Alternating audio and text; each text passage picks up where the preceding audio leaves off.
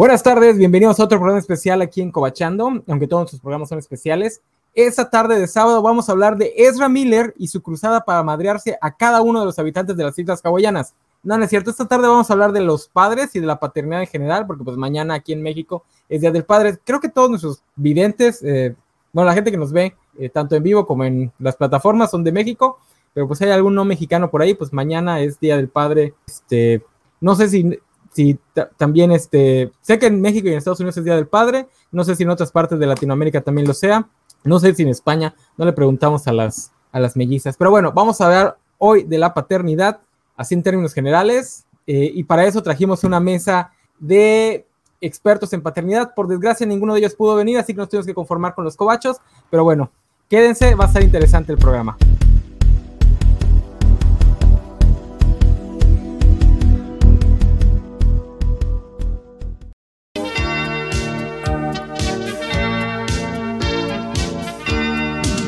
Yo quiero ser como mi papá. Me haré un bigote con la crema de rasurar. Su corbata y sus zapatos me pondré. Sí, sí, y me iré como él. Uy, pues ya nos empezaron a comentar. Este nos dice Carla Parodi que en Chile también. Este, hola Carla. pues ya ven, también en Chile. Entonces me imagino que es de toda Latinoamérica, pues también en Estados Unidos. Es como que ya globalón. No sé en Europa. Vamos a preguntar a las españolas cuando las veamos. Pero bueno, como les digo, no pudimos traer a los expertos, así que trajimos a los cobachos. Eh, y en la primera, vamos, la primera invitada es Natalia. Buenas tardes. Hola, buenas tardes, Enano. Aquí un día de, confusión paternal va a ser, va a estar bueno. sí, porque trajimos a los, a los cobachos que son papás o mamás. Este, están, van a estar todos, no sé si estén todos al mismo tiempo, porque que se va a tener que ir. El tío Juanjo está ebrio. ah, no, sí, miren, de hecho, está tomando, literalmente lo agarramos tomando. Este, Juanjo, buenas tardes. Ay, qué vergüenza, qué vergüenza. híjole, mano. ¿Cómo están, muchachos? buenas tardes. No puedo creer que sea la primera ocasión en que llego tarde y que el enano inicie de manera temprana el programa. No puedo creerlo. Hemos estado iniciando temprano desde hace tres semanas, ¿eh? no puedo creerlo, me voy, me voy y se pierden los valores de, de, de tú siempre llegas temprano, tú siempre llegas antes de las seis, tú siempre estás antes de que yo llegue y no te habías dado cuenta. Pero hemos estado iniciando temprano. Súper este, bien. Pero bueno, también bienvenida a Sofi, que ya es parte del staff de, de Roqueando. ¡Hola, Carlita! Es que mi amiga Carlita está ahí, entonces, hola Carlita. Ah, pues hola. este, Hoy no sé si también tuvo que sacar a su hija de su cuarto para poder. Sí, hoy sí la tuve que sacar. y bueno, hablando, hablando de padres que sacan a sus hijos de sus cuartos, el último invitado por ahora, el buen Gámez. ¿Qué onda, Gámez? Hola, saludos. Vamos a festejar el día de voy a la tienda por cigarros y sí regresé. Fuera de cámara le comentaba a Gámez que sus hijos deberían celebrar el Día del Padre yéndose a jugar en Twitch o algo así, así como él le hace a sus hijos cuando son sus cumpleaños. Qué malo eres. Hay una, hay una historia de un padre de compañero de trabajo de mi esposa donde dice que su día ideal de Día del Padre es que todos se vayan de la casa y lo dejen jugando videojuegos solo. Oye, qué, qué buena forma de iniciar lo que es el tema específicamente, que son las paternidades versión ñoña. Porque pues a nosotros no nos tocaron papás que jugaran juegos de, de video. Yo, a mí sí. Yo sí. Mi papá era, era el Atari el que tenía. Y en su. Bueno, pero jugaron. ¿Qué? Pero jugaban con ustedes, ¿no? O sea. No, era su Atari. obviamente. Sí, Claro. Ah, Mi papá compraba los videojuegos, bueno, para nosotros, pero él también jugaba. De hecho, hay una anécdota donde él le gusta mucho el béisbol. Compró un juego de béisbol, nunca le ganó nadie de la casa. Se hizo tan bueno que nadie le ganaba en un solo juego. Mira, mira, interesante. Ah, Fíjate que mi papá, a lo mejor videojuegos no, pero sí, si hay algo que le aprendido a mi papá es la lectura. O sea, mi papá tiene un montón de libros y creo que eso es algo que, que sí nos heredó. Ah, qué chido. Sí, así eh, es. pero también así, o sea, éramos, eran los videojuegos, pues mi papá falleció hace 30 años, o sea, nada más alcanzó a jugar Atari, era melómano, tenemos así, bueno, mi mamá en su casa la conexión, la colección de mi papá de los discos y libros también, ciencia ficción y todo, y películas que en ese entonces él grababa en beta teníamos pues este Star Wars, este, bueno, miles, o sea, miles, miles de películas en beta que él rentaba, las tenía dos videocaseteras para hacer su su piratería. Ese, era el truco, ese era el truco, Sofía. Exacto. Perdón, Mi papá también era muy fan de eso. Incluso tiene el método que usó para que nos gustara la lectura es el que usa el enano. Tiene libros y revistas en el baño para cuando fueras, pues ya te entretuvieras en algo que no fuera leer la tapa de atrás del champú. Esa es, es una, una costumbre que desgraciadamente se está perdiendo. Uno de mis tíos tenía la colección completa de Garfield en el baño, completa. Y la de Mafalda, creo. creo. Ah, mi papá también la de Mafalda. Era muy fan. es muy fan todavía. Se, está se están perdiendo las tradiciones. Fíjate que ah, cuando regresaron unos tíos de, de, unos tíos que quiero mucho y unos primos, mi familia es, de por sí muy pequeña.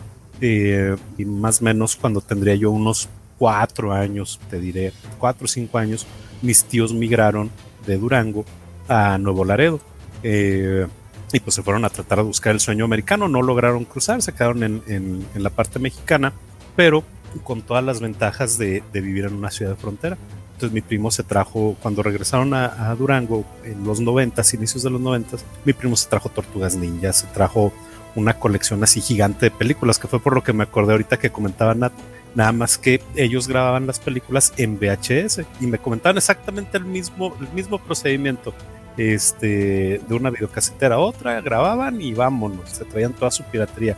Y me enseñaron el mejor truco para grabar películas, tres, hasta tres películas en un solo cassette de VHS, que era este ampliarle el ¿qué? No sé, había, había una opción para que en lugar de que te durara dos horas la, la película, te durara hasta seis horas. No me acuerdo exactamente cuál era. Interesante. entonces, algunos sí, sí fuimos hijos de, de, pues no era ñoño en ese entonces o de papás geeks, pues no existían esos términos. No, mi papá, términos. Mi papá, o sea, todas las revistas que Raúl Pantoja en paz descanse nos presumía de cómics viejos, mi papá los tenía. Digo, ¿por qué no los guardaste? O sea, yo estuviera nadando en cómics viejitos ahorita, pero no, es que tu, tu abuela me encontró aparte unas Playboy ahí y me tiró todo. pero ni modo. Ah, pues ya está llegando gente. Aquí nos dice, hola, nos dice Néstor David Vázquez Cruz. Hola Cobacho, yo me adelanto a los cómics porque mi papá tenía una revista de tradiciones y leyendas de la colonia. Me imagino que de tradiciones y leyendas de la colonia histórica. Eh, bueno, pues sí, no, en algún lado, de algún lado teníamos que agarrarlo. En mi caso no, en mi caso fue por, parte de la familia de mi mamá y de mi mamá, eh, que le agarré el gusto a, lo ñoño. Eh, principalmente a películas, aunque ya después me moví a otras cosas y realmente yo no soy de ver muchas películas, pero pues por algo se empieza, películas y series, ñoñas. Oigan, eso de, de, grabar con, mi con, dos este, caseteras yo jamás lo entendí, jamás entendí cómo funcionaba ese proceso. Ponías una y en la salida la mandabas a otra videocasetera en la entrada y de ahí y esa ponías a grabar. Mm, Era algo similar a lo que hacías con los cassettes, ¿no? Mm, sí, es que, sí, básicamente con la casetera pues tenías las dos. Sí, tenías las dos este, ahí a la, a la par. En el mismo equipo, pero aquí sí necesitabas las dos, los dos videocaseteras.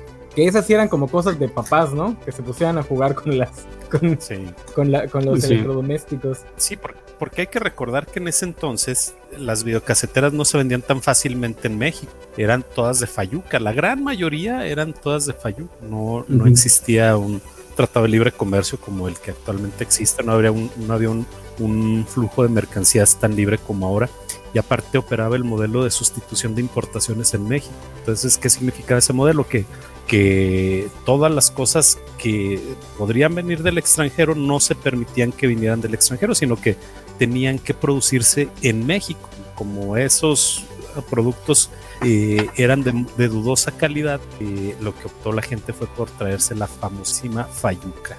Juanjo, yo sé que el tema es de padres, pero padres ñoños, no padres en serio. Pues eso está bien ñoño, ¿no? El dato está bien, aplica. Es historia. Ah, es que ahorita nos va a sacar la, ley de libre comercio y su libro. Ah, miren, niños, en el artículo 47 y por eso es que no deben de votar por AMLO. No, y mi papá, fíjense, mi papá todavía recuerdo, era de los que tenía computadora. Era de los que tenía computadora. Ah, ¿en serio? Sí, me imprimía. En esas impresoras de. Sí, me imprimía. ¿Era una 386 o una 586? Ay, quién sabe. Pero fíjate que todos sus discos los tenía. O sea, tengo una lista de esa impresión donde él tenía todos sus discos, este, catalogados. ah, qué chido. O sea, yo siempre he estado en contacto un poquito con todo eso. Y era lo, es lo que ahora yo le digo a mi hijo que les falta, o sea, a los chavos ponerse ahí, porque yo me podía estar horas en la compu picándole y ay, ah, sí le quito el wallpaper y así hago esto. Por ejemplo, aprendí yo solita, le comentaba el enano con lo de los caballeros, de que yo solita aprendía a grabar, a programar la videocasetera, nada que internet, entonces. Pero era porque veíamos a nuestros papás hacer eso, yo siento. No, y aparte antes no había páginas de internet donde podrías entrar a investigar, tenías que chutarte el manual a fuerza. Si tenías manual. Sí, sobrevivió porque ya, ves que se usa ni no necesita el manual. Exacto, exacto. Sí, mi papá también le gustaba mucho eso de las computadoras. Este, él, la primera que nos compró barata del 100, de 100 pesos era una Commodore 64, cuando ya todos usaban dos así. Trajo un ingeniero de su trabajo en sistemas y nadie la pudo echar a andar, salvo mi hermano mayor, porque leyó el, un, venía un disco de inglés y ahí venían las instrucciones atrás. Si no, nunca, nunca hubiéramos usado ese mugrero, que traía muchos juegos de Atari. Que los dejabas poniendo, te ibas a la, a la casa, jugabas, media hora regresabas y ya estaba corriendo apenas. Lo que me encantaba de esas computadoras de las IBM era que podías que, que, tenías que cargar forzosamente siempre el disco de 5 un cuarto con el sistema operativo, con el MS2. Y después de ese, ahora sí, todo lo que quisieras cargarle, el el Pascal para programar, no sé, esos son los de los que más me acuerdo. Yo, yo, el, Lotus. el Lotus. 1, 2, 3. Oye, entonces los, el, el tataranieta del Excel, güey esos papás sí eran nerds, o sea, esa palabra ya existía en esa época, y si, si le entraban a las computadoras, sí eran nerds, porque en esa época, o sea, antes de los 90 entrar a las computadoras, sí era ser nerd, nerd, nerd. Ya con el paso de los 90 a los 2000, ya se empezó a hacer algo más común, ya las, ya las conseguían. Es que fíjate que eso con mi papá, por ejemplo, vino de parte de, de, mi, de mis abuelos, porque mis abuelos venían de rancho. Entonces llegaron aquí y establecieron una tienda y, y, como era una tienda en una colonia en crecimiento, pues se cuenta que todos iban para allá. Entonces de repente tuvieron dinero, con ese dinero le pagaron la escuela a los 9, 10 hijos que tuvieron y les inculcaron ese tipo de cosas. O sea, siempre había tecnología en la casa de mis abuelos. Compraron una tele, rentaban el cinito, o sea, 25 centavos para que se fueran y, y así. Entonces les nació toda esa curiosidad de tecnología. Porque mi papá se peleaba mucho en ese tiempo con mi, su hermano mayor para ver quién conseguía qué primero. Entonces, si, si mi tío conseguía una computadora, mi papá buscaba una mejor y así. Obviamente nosotros fuimos los ganones de eso. Sí, no, pues sí. Pero bueno, ya pasemos a, a tiempos más cercanos a nosotros. ¿Quién es el papá que empezó a ser, o sea, papá o mamá que empezó a ser papá, mamá eh, primero de aquí. Es que tampoco quiero preguntar cosas muy específicas para que no den datos de sus hijos. 2007. 2007, chócala. ¿En serio? ¡Ah, qué bien! 2012. De, de, espérame, espérame. ¿Cómo te va con los 15 años? sí, no manches, no manches. Ay. Tú tienes dos, ¿verdad, Juanjo? Sí, 2007 y 2000. Ah, Yo también tengo una del 2010. ¿Tú, Sofi? Igual en el 2010. Ah, súper chido. O sea que el papá más, el papá más joven en el sentido de que menos tiempo de paternidad es Games. Es Games. Sí. pero lo, lo, ¿cómo se dice? Pero lo superó con creces con el número de, de pequeños. Sí. Como lo, lo exponencié. Tres. Ah, no está tan. Yo 2007 y 2013. Esos son mis. Ah, oye, Ah, híjole. Seis años de diferencia ya es bastante. sí, sí fue algo. Casi fue hijo único el primero. Casi, fíjate. Sí. O sea que tú tienes, un, tú tienes un adolescente y un niño. Un adolescente y una niña. Es el, ah, chonen y la, el chonen y la patrona.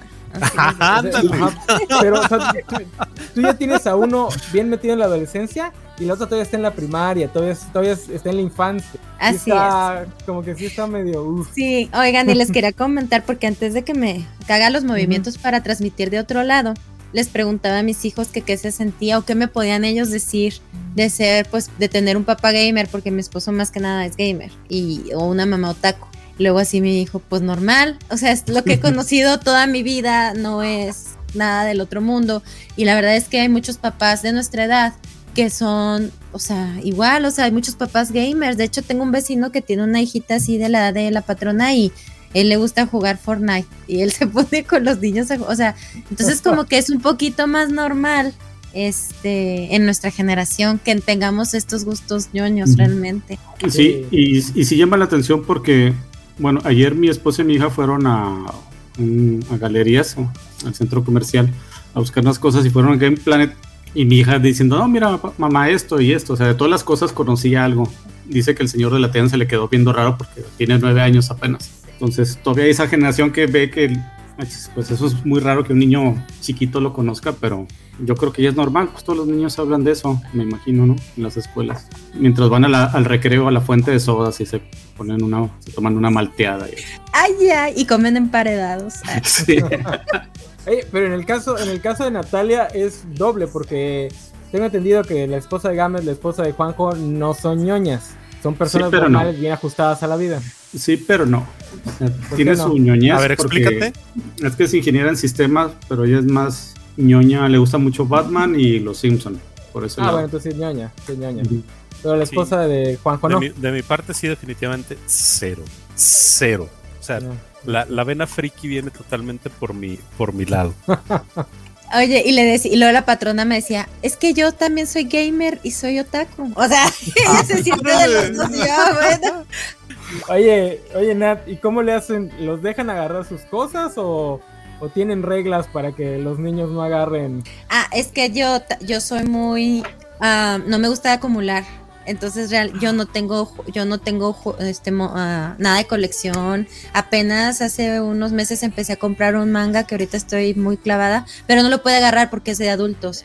Este, entonces no, no hay problema. O sea, lo único que más bien hacemos es eh, en la noche de chicas nos ponemos nuestras mascarillas y nos ponemos a ver unas películas en Netflix, Gilby o cosas que ella pueda ver.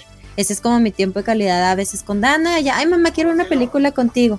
Ay, bueno, entonces ahorita regreso porque ya vamos a salir al partido. Ahí nos vemos al ratito. Gracias, bye.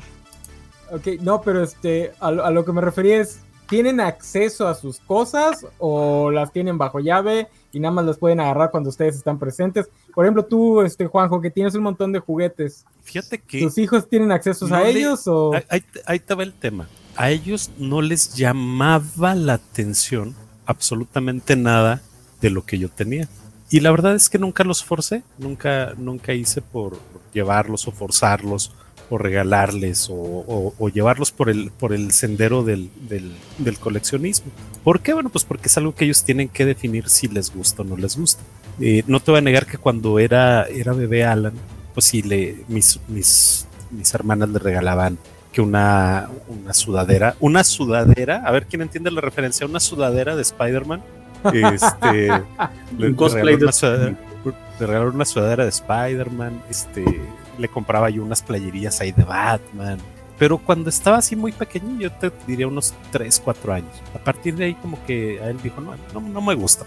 Oye, mira esto de Spider-Man. No, no me gusta. Les regalaba un cómic. No, no me gusta. Los mini Marvels se los regalé en alguna ocasión. No les, no les llamó la atención.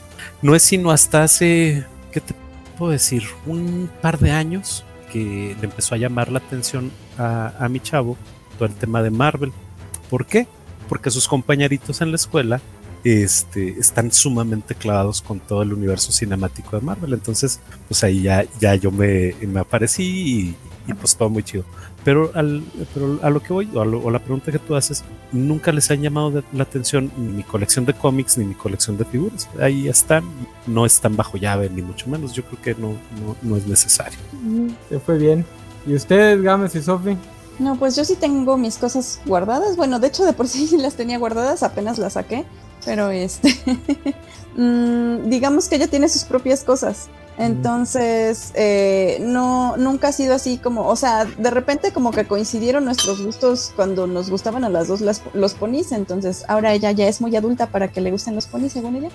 Entonces, pues ya, ya no, nadie tiene ponis, pero por ejemplo, sí era como que yo tenía que tener mis ponis aparte para que no jugara con ellos, porque sí, o sea, estaba chiquita y entonces sí, ahí una princesa perdió una ala y cosas así. Entonces, eh, creo que cada quien tiene sus cosas en general. Mm, yo te lo voy a mostrar gráficamente si mis hijos pueden agarrar mis cosas o no. Esta es una tortuga Ah. ninja original No. de, de mi época. Le falta un brazo para los que nos van a escuchar en podcast y una, una manita que tengo ahí. O sea, tengo las piezas, pero no las he reparado. Oiga, tenemos un mis invitado hijos extra. tienen. ¿Eh? Tenemos un invitado extra. Sí. Ah, sí, ya llegó Isidro. Isidro Ah, también es papá y tiene un podcast con. Preséntalo. Ah, ok, ok, ok. De la Kobayashi Maru. Vale, Ajá. vale, nunca me terminó de decir que iba, si iba a Sí. venir o no. Buenas tardes, don Isidro. Hola Isidro. Buenas. Ah, si pensaban que a mí se metía gente en, en el micrófono. Ah, no, no conoció a Isidro tampoco. Isidro, ¿nos escuchas? ¿No nos escucha o se trabó? Se me hace que está. Ujú. Sí, está friseado.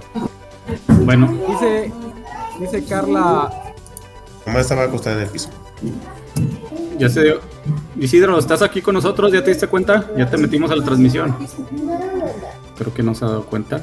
A ver, le voy a poner mute en lo que. Bueno, te decía que mis hijos tienen acceso a todos mis juguetes. La mayor no los cuida, no le interesa mucho todavía, pero sí sabe. La de en medio es, mun- es la más ordenada, pero aún así no se mete con mis cosas. El más chico sí, pero nomás le interesan los robots. Las cosas que tenga de robots sí le llaman la atención. Lo demás de Spider-Man para nada. Eso sí es. tener- tú vas a tener dos niñas adolescentes antes de que te toque el niño, ¿no? Mm, No, porque la de la menor le lleva meses al más chico, o sea, est- están casi de la Ah, misma edad. van, van a entrar juntos. Ajá. La mayor es la que le lleva cinco años a, a la de en medio. Ah, pues vas a tener un adolescente y luego vas a tener el combo de dos adolescentes. Sí, Este, ¿qué- Isidro Dios te agarre confesado, Gámez. sí, lo Sí, sé. Dios te agarre confesado. Oigan, pero bueno, ya que los tres plantearon, bueno, los cuatro plantearon el tema de los gustos de sus chamacos. Algo, yo no tengo hijos, para los que no lo sepan, pero bueno, soy de una familia grande y numerosa y varios de mis primos mayores ya han tenido sus hijos. Entonces me ha tocado ver a muchos niños. Una, una de las mayores ya tiene 22. Ya Pregunta, tengo rato. si no tienes hijos, entonces esas botitas en el retrovisor del- de, tu microbús, ¿de quién son? Esos zapatitos. Güey, de los- es que Es cual- acabo de descubrir la verdadera personalidad del enano. Es el tío consentidor, güey. Era secreto. este. No, pues ya, me ha tocado ver a muchos niños crecer y algo que por lo menos en mi familia pasa mucho es que cada niño trae su personalidad inde- independientemente de la del papá o de la mamá. Pero todos, todos, todos intentan forzarle sus gustos a los chamacos. Ya, ya Juanjo nos dijo que él, él no, pero sí ha de haber habido algo que hayan logrado forzarle a sus hijos que Ah, les guste yo- y que a ustedes también les gusta. Empecemos ¿Me por escuchan? ¿Me escuchan? Sí, Este, claro, claro. yo por rebote, o sea, realmente yo nunca he tratado de inculcarles, o sea, nunca he sido el de tienes que ser como yo, tienes que ser una representación chiquita de lo que no fui o de lo que me gusta. Eh, no, a mí siempre me ha dado mucho estrés ese tipo de pensamiento y ellos han sido quienes han querido ser. Ellos no son, o sea, realmente no ven anime y yo ni los insisto. El anime es algo muy mío, muy personal y que gracias, o sea, he, encontrado este rinconcito con ustedes en la covacha para compartirlo y todo, pero realmente no es algo que yo ando, este, contando con todos, eh, nada más con mi hijo se ha dado la, la oportunidad de, por ejemplo, ver Naruto en su momento o, o- o- o cosas un poquito más, este, populares, pero él tampoco es que sea, pues, otaku, por así decirlo. Y no, y no me interesa, o sea, y no son. Dana también nomás ve las películas de Hilby, así como las bonitas y todo, pero ella es muy diferente también a mí, entonces así está más padre porque se enriquece, pues es todo. Oye, Nat, fíjate que yo estuve a punto de cometer un mega error. Estuve a punto de cometer el error de poner a ver a toda la familia la tumba de las luciérnagas. Hasta que alguien me detuvo. Alguien me detuvo. No recuerdo quién fue, pero me dijeron, no, no lo haga, compa. Lo hice. Juanjo. Eh, Fíjate que yo, en mi caso, no, no he tratado. De hecho, al hijo menor, mi mamá estaba aferrada que yo le pusiera Alejandro.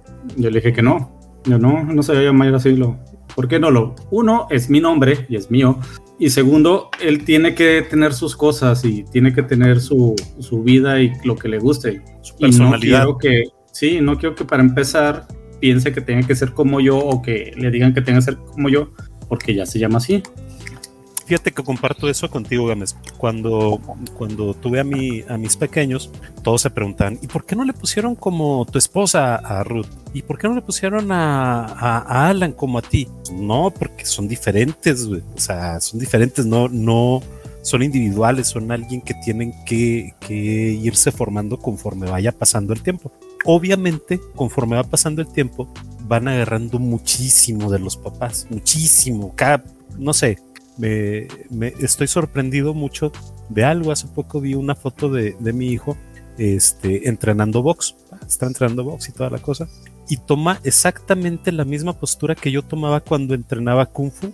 O sea, exactamente la misma. Me, me- me quedé sorprendidísimo. Sorprendidísimo. Pero entonces, ¿qué, qué este? Bueno, antes ya nos dijo que Naruto, ¿qué, qué agarraron sus hijos de rebote? Porque aquí siento que se están echando demasiadas flores ustedes. Ay, no, yo nunca Fíjate- le he podido forzar nada a mi hijo. De, re- de rebote, lo que le he puesto, por ejemplo, a mi hija la mayor, la puse a ver la- las películas de Equestria Girls porque yo tenía ganas de verlas y y, ah, la excusa perfecta. La primera no le gustó, pero la segunda sí, y de ahí no, pues yo también me piqué porque estaban divertidas y la- las puse a, verla y se las conseguí todas. Es lo que le pude inculcar y pues algunas cosas ñoñas de que sabe de superhéroes de rebote. Oye, yo, yo siento que los más beneficiados somos nosotros. Bueno, yo porque, por ejemplo, David, eh, ah, ya dije el nombre de mi hijo, pero el shonen, este, por ellos yo empecé a ver, por ejemplo, Gravity Falls. Entonces, o sea, más bien ellos me han acercado a lo que es viendo los chicos ahora. No, no, yo les he enseñado lo que está, o ve- veíamos los grandes. Entonces, o por ejemplo, de los cómics, que yo no soy de cómics, de repente el shonen me enseña TikTok de historias, de Getanos o cosas así. Entonces me voy empapando poquito, pero porque estoy abierta a escuchar. Hay mamás que eso les interesa, supongo. Ujú. Pero, ay, cuéntame más, y dime más. La beneficiada más bien he sido yo. Sí, eh, en mi caso yo creo que sí ha sido como, o sea, no, no tanto como forzar, pero sí he como puesto cosas así como de a ver si te gustan, esperando que te gusten. Eh, pero también hay, hay eh, cosas que yo he visto porque ella ha empezado. Por ejemplo, por ella empecé a ver este. Ay, Perdón. Gámez, no le muevas. No, fui dije yo, ¿qué es eso? Fui yo, fui yo, fui yo, fui yo. ¿En qué iba yo? Este, que Estoy le estabas queriendo forzar a tus hijos su, tus Ah, yo sí. lo- no, no, no, no, tampoco así. No, pero este, por ejemplo, el, la infa- eh, el infame Harry Potter, antes de que JK se volviera loca, este, pues sí fui yo, esa sí fui yo. O, pero por ejemplo, yo, yo este, empecé a ver Shira por ella, entonces es como unir y venir. Oye, fíjate que para mí un gran fail, para mí específicamente, ahora, ahora que dice el enano que con qué los traté de forzar, ya me acuerdo con qué los traté de forzar. Los traté de forzar con el cine fantástico. Los traté de forzar en alguna ocasión con, con ¿cómo se llamaba esta? Con el, el León, la Bruja y el Ropero. ¿Cómo se llama esa saga? Narnia. Con Narnia. Nada, güey. Nada. O sea, se aburrieron. Dijeron, no, órale, quítate, vámonos. Oigan, pero está chida. No, nada, vámonos. Pum. me, me batearon, pero bonito, güey. Este, ¿Saben con qué ya, nos batearon a nosotros? ¿con qué? Eh, última así es, nos- eh, mi esposo y yo pues en nuestro noviazgo ve- veíamos mucho El Señor de los Anillos, de hecho es mi libro favorito. Pues no, no hemos logrado, no hemos logrado que quieran ver esa la saga de Tolkien. Chócalas, chócalas, Nat. Sí. Uy, y ahorita, y ahorita que está que están las versiones extendidas. Pónganlos Sí. a ver las nueve horas seguidas para que se les. No quieren, no saben lo que es bueno. Y, enano, dale la palabra, creo que Isidro ya está listo por si Sí, ya te quieres preguntarle algo también. Ah, este, Isidro, tienes que desactivarlo tú de tu lado. No te lo podemos desactivar nosotros. ya. No, desactívenme, desactívenme. Buenas tardes. Eh. Valentino, nos, Valentino nos avisó que sí ibas a venir. Mira, apenas acaba de aparecer a decirnos, ah, sí, por cierto, le pasé el enlace a Isidro, quizás se conecte, como 10 minutos después de que te conectaste. Ah, no se preocupen, es que ando acá festejando, pero quería participar acá un ratillo con ustedes. Ah, súper bien. Este, bueno, en mi caso tengo dos niños, uno de 7 y uno de 4. Y este, y pues con ellos, pues es como todo lo que yo tengo y lo pueden utilizar. Entonces, pues en mi caso, pues es coleccionar figuras, libros, cómics, y este, y tener también este videojuegos. Entonces, pues ahora sí, fuera de ciertas cosas, todo lo pueden utilizar ellos. Entonces, para que lo aprendan a cuidar. Este, ¿Y qué has, qué has intentado? ¿Qué has intentado forzar a tus a tus hijos? Creo que como están chiquitos está difícil ahorita. Todavía Pues más que este, forzarlos, nada más es si les llama la atención o no. O sea, es como ven una cosa, si lo quieren hacer o no, no es tanto como, como hacerlo. Por ejemplo, estaba viendo Star Trek Prodigy y a ellos les llamó la atención, pues ya no las aventamos. Eh, les enseñé los lositos Gummy de Disney. Entonces, de repente, así como, por ejemplo, ahorita en HBO que está Don Gato, ¿eh? ¿quieren ver Don Gato? No. Pero sí les gustó Batman el Valiente. Entonces, más bien es como compartir todo el background que tengo y a, a ver qué les gusta y qué no. Entonces, más, más que como llevarlos a un lado, nada más como de qué les está gustando, pero que se abran como, digo, la ventaja que tenemos está con las plataformas que tienes de muchas épocas diferentes para ver qué te puede estar como gustando. Entonces, por ejemplo, Pato Aventura si les gustó, ¿La nueva o la vieja? las dos, Winnie Pooh el viejo les gustó, este, pues obviamente son niños de Paw Patrol, Octonautas si les ha gustado. Entonces digo, como a mí me gusta siempre estar viendo cosas nuevas, entonces pues aprovecho. Entonces, este, igual con películas y con libros, pues es igual, digo, me gusta a mí leerles, luego que ellos lean. Entonces, este, así lo hemos hecho y la actividad que encontramos fue estar generando como un podcast cada que se puede donde dan la opinión ellos junto conmigo de algo que nos haya gustado, pero así para papás e hijos, ¿no? Entonces hemos reseñado libros, ahorita estamos reseñando lo de Kirby, que es su primer Kirby. Entonces, El- así, Kirby el juego. sí, sí, como se puede jugar de dos, entonces yo lo juego en dificultad difícil, y ellos lo juegan en la otra, entonces es como de, ah, bueno, ¿qué les pareció? ¿Cómo lo han hecho? Y así, entonces la idea es como que un niño también le puede decir a otro niño como, ay, mira, pues esto me gusta por... Oye, ¿cómo se llama tu podcast? El mío se llama Planeta Virac, lo encuentran en Spotify. Ya vamos a hacer casi, bueno, de esta dinámica que es con ellos, apenas vamos a hacer como un año. Ahorita con- nuestro primero fue, el- el- nuestro podcast más escuchado fue el de Paw Patrol. Hasta en Argentina lo escucharon. Oye, este, Oye, mencionaste es que, que- tenían libros. ¿Qué, qué libros les ha tocado reseñar?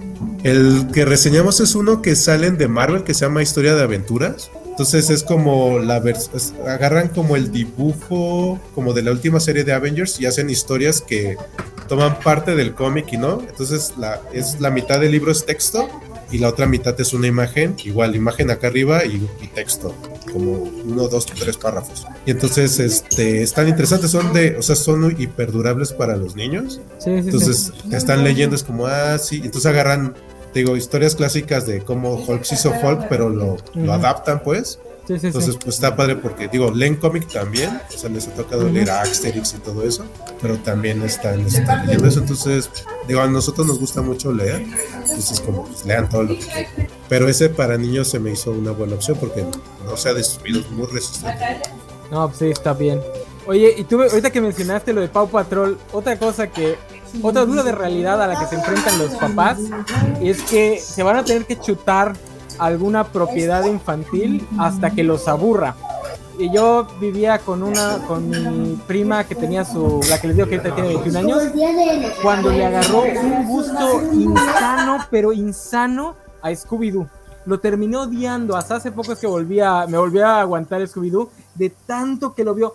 La entiendo porque cuando yo era niño, yo hice que mis tíos odiaran este el libro de la selva y mi hermana hizo que odiaran Chip Dale, este, porque pues así somos en esta casa. Pero, ¿qué, ¿cuál fue el, el de ustedes? ¿Qué, qué cosa ya están, o ya están hartos de? Bueno, ya todos tienen niños más grandes, ya, ya pasaron esa etapa. Pero cuando estaban entre los 3 y los 6 años, que se aventaban cosas una y otra vez, ¿qué fue lo que les tocó a ustedes odiar? Yo Baby TV. hizo caras. ¿Cuál? Baby TV, o sea, todo el canal de Baby TV, o sea, o sea, tiene producciones tan básicas y chafas. Había unos de unos que ten, unas como botargas que están en- por computadora, pero muy basicote que yo odiaba y luego mi hija no paraba de verlos. Dije, deja de ver esa basura. No, yo, otra yo no, vez. yo no, y otra yo vez, no creo. Gámez, yo no creo que haya algo peor para odiar que los backyardigans. No, eso tienen historia. Estas era eso- basura. No, no, no, no, no. Los Bayardigas bailaban y, y estaba el Por pavo y eso, así. se la Y tenían- bailando así nada más. Claro que Los no, bay- tenían historias bien chidas. Sí, se, mo- se morían y se hacían fantasmas, o sea. Los Bayardigans son una de las fuentes de, de canciones para TikTok que más minan, ¿eh? ¿Cómo, ¿Ah, sí? cómo sacan canciones de ahí para, para TikTok? Porque obviamente la mayoría de los TikTokers fueron gente que eran niños cuando los Bayardigans eran Mm. populares. No, Juan- hay cosas- es que, no, Juanjo, eso es, eso es calidad Ah. premium. O sea, Baby TV te ofrece basura. O sea, los bebés no son tontos, pero se, las luces y tu movimiento así, pero eran tan baja calidad. Y dije, no. Después había un programa de un pollito que siempre saludaba a un animal diferente y lo dejaba pasar. Sea, el, animal le tocaba y él tenía que adivinar qué, animal era. O sea, entiendo por qué lo hacían. Conocía los, los sonidos de los animales. Pero todo el programa era igual, nomás que te cambiaban el animal. ¿Y tú, Sofi, qué terminaste Yo odiando? terminé odiando Pocoyo. O sea, era Pocoyo literalmente en la mañana, en la tarde y en la No, noche. Sofi, no. Oigo- no, yo, yo, No, yo no puedo ver Pocoyo, ya no puedo. no. ¿O terminaste No, pero odiando es que, o pato sea- a pato? La primera vez, me- pues sí, ¿no? Me encantó, pero ya después de verlo cinco veces, todos una y otra vez, no terminé. Y también nos tocó la etapa Frozen, o sea, fue ver Frozen como Ah, 770.800 claro. veces. Entonces, Libre después, soy, des- libre soy. después yo me vengué porque yo me traumé mucho con la 2, entonces fue mi venganza porque yo andaba escuchando la de Frozen 2 de arriba para abajo. Me vengué. Oye, Oye, voy a cambiar la frase que dijo por aquí Carla Parodi. Dice, los Backyardigans son la luz. Son la luz. No, Pocoyo es la luz. no, los Backyardigans son mejores que Pocoyo. No, claro pero- que no. pero- tiene más trama, es tiene que- más trama. No es tanto que sean buenas o sean malas, sino que lo repiten tantas veces que te harta. Sí. Especialmente No, no, no. cuando son producciones para niños, porque pues son Sí. muy simples. Entonces, de verlas tantas veces, ya, o sea, son los mismos chistes. Digo, a mí me gustaba mucho Scooby-Doo, pero pues si lo estás viendo tres, cuatro veces diario, ay, güey. No, O pero sea, eso te empiezas a dar variable, cuenta ¿no? de todos los errores. Lo que yo te dije de los programas de Baby TV, eso que le gustaban, nomás tenían dos capítulos, dos capítulos donde hacían lo mismo, que buscaban un tazón, que buscaban no sé qué, y dije, ya, le ponía otra cosa, lloraba, y dije, no, por amor de Dios. ¿Sabes, ta- ¿Sabes también cuál es? Cuál, ya, ya me acordé. Tenía un, blo- tenía un recuerdo bloqueado y qué mal que lo desbloqueé. Los Teletubby. Ay, Dios mío de mi vida. Todo mal, güey. Todo mal. No, con y además, además con ustedes es más de una vez, porque lo tienen que repetir con el siguiente niño. Aunque en tu caso, Gámez, tú empezaste con lo peorcito, así que me imagino que la segunda y la tercera ya fue más sencilla. Ya, ya que no era Baby TV, decías cualquier cosa es ganancia. No, pues ya tenía Netflix, ya Netflix con el niño ya, ya de perdido había calidad, aunque esas mugres estaban en Netflix también, esas basuras, qué bueno que ya los quitaron. A mi hijo, el, el más chico, le fascina a Pau Patrol. Ya Ahorita es está en su etapa de Pau. Patrol y los carros, no sé por qué a mí nunca me gustaron los carros, pero él sí lo trae. Le bajé la película de Pau Patrol, encantado, ¿eh? Toda la película quieto viéndola y aparte que está muy buena, la verdad. Sí, la animación está bien padre de esa película. Ujú. Isidro, ¿cuál es tu, tu mala experiencia con alguna? Tú todavía tienes tus hijos en esa etapa. En este caso, como ya hay tanto variación, no, no, no se han enfocado como en una sola cosa, entonces ha sido como más sencilla esa parte. Pero de repente empiezan así como mucho de esto, entonces tratamos como de, a ver, vamos a probar otras cosas. Entonces no, no ha tocado como de repetir, todavía no, no todo llevamos apenas la primera vuelta. No, no sé si Nat está, este, nos está escuchando, pues si nos está escuchando y puede participar en esta ronda, ¿no? No, parece que no. Este, no, pues sí, así pasa. Ay, tenía la siguiente pregunta y se me fue. Fíjate Ah, que bueno.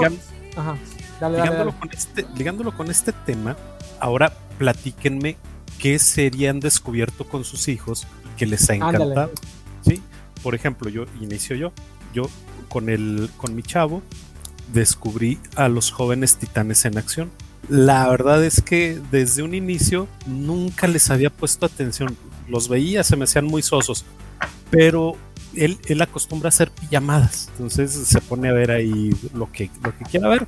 Y duró una temporada viendo pues todo, todo lo que eran jóvenes titanes en acción. Y caramba, o sea, es, es, es la mejor serie animada que he visto desde hace muchísimo, muchísimo tiempo. Con mi hija, ella me, me, me llevó por el camino de Demon Slayer. Entonces, ahí andamos, ahí andamos con eso, está, está chidillo.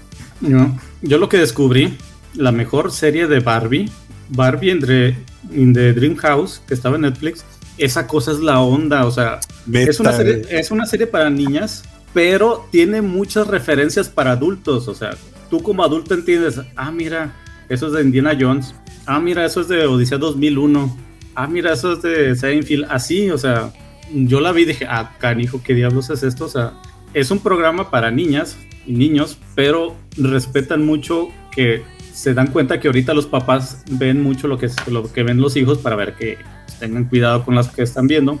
Yo me divierto enormemente cuando pongo esa cosa, eh, la verdad. Ese es por mucho mi Ken favorito. ¿En serio? Es, es buenísimo ese Ken, me encanta, me da mucha risa. Ese Ken está muy chido. O sea, Eh, es un- De- el del Barbie, el Barbie Life the Dream House. Y las, Ah. y las hermanas de Barbie, la más chica, Chelsea, es la neta, o sea, tiene una escena de, de Ciudadano Kane donde quiere que voten por ella para no me acuerdo qué. Buenísima también. Y este también tiene, hay un episodio donde está jugando póker con, con Ken y lo de lo despluma, o sea, lo deja sin dinero, está muy buenísimo. Oye, hablando de eso, ¿ya vieron las fotos del nuevo Ken? Ryan Oh, Gosling. sí, ¿eh? Yo Sí. me pregunto si no encontraron a alguien más joven, porque digo, o sea, creo que Margot Robbie está como muy joven, parece Ken, pero bueno. ¿No son de la misma edad? Ah, pues entonces se ve muy acabado él. Sí. A ver, vamos a checarlo. No, igual es mayor. No sé si va a ser una película real o parodia del, del asunto, porque No, se me hace que va a ser una como parodia. es que, mira, si, toma- si tomaran esa serie y le hicieran película ya, es que mira, ahí haz de cuenta que los personajes no son reales, todos saben que son juguetes. O sea, Ah. los personajes de Barbie en la F en the Dream House son juguetes, las casas son juguetes, todo este tamaño juguete, o sea, para, para tener algo en su casa pegan una, una calcomanía y de ahí sacan las cosas, o sea, Ay, ay, ay.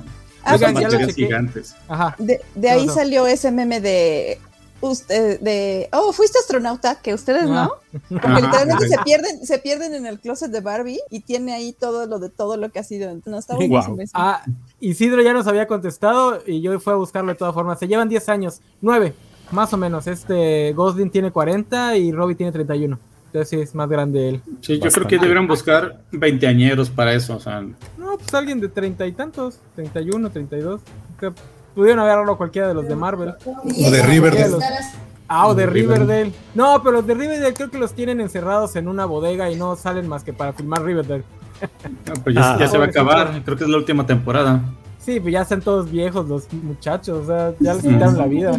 La mejor serie de placer culpable que existe. Mira. Una serie sumamente estúpida. Pero dicen que está buena. O sea, los que la pueden ver así para, para reírse dicen que está muy buena. Sí, yo sí soy fan. Bueno, el, el que hace de Archie lo hubiese podido hacer de Ken. Pero pues me imagino que quiere zafarse de esa de ese casting. Eh, pero bueno, alguien no, alguien no respondió a la pregunta de Juan con Sofía respondiste. ni Isidro ni yo Sí, nos faltamos. Isidro, En mi caso, lo que yo encontré fue lo de Octonautas, que es una serie británica de televisión, donde son varios animales que viven en una base en el mar, muy a la Thunderbirds, y van a rescatar animales, y al Ah, final de cada capítulo te sale como el animal que encontraron. Y lo otro fue en Amazon Prime, una adaptación francesa que se hizo del zorro. Entonces toman cosas del zorro normal, toman cosas del zorro de Isabel Allende. Entonces está como interesante porque es esta parte de California.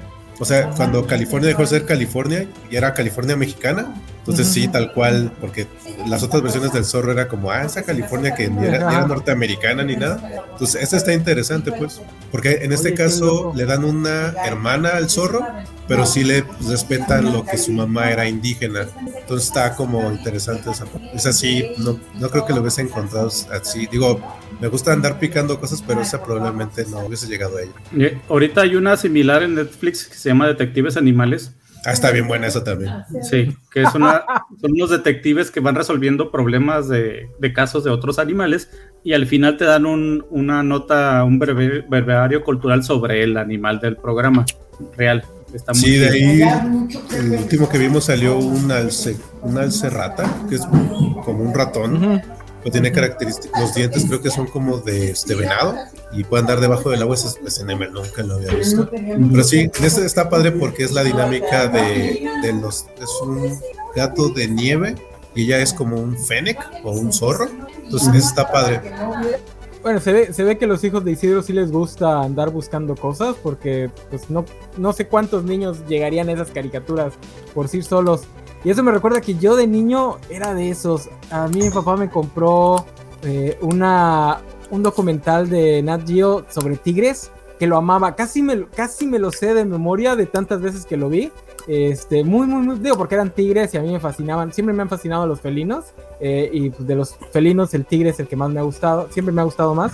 eh, y estaba muy bonito. Y ahora con eso, ¿qué pasó? Pre- apúntate esta pregunta para cuando Sofi termine de dar su, su participación. ¿Qué, qué has tratado de, de que vean los chavos que a ti te encantaba de niño y que a ellos también les pasó así por como que ni me lo muestres? No, pues esa fue la primera pregunta, Juanjo. ¿Qué les Otra vez. No, no, es, es diferente. o sea, una cosa es que les, que les has querido permear y otra cosa que a ti te gusta mucho que quieres que vean, pero no lo ven.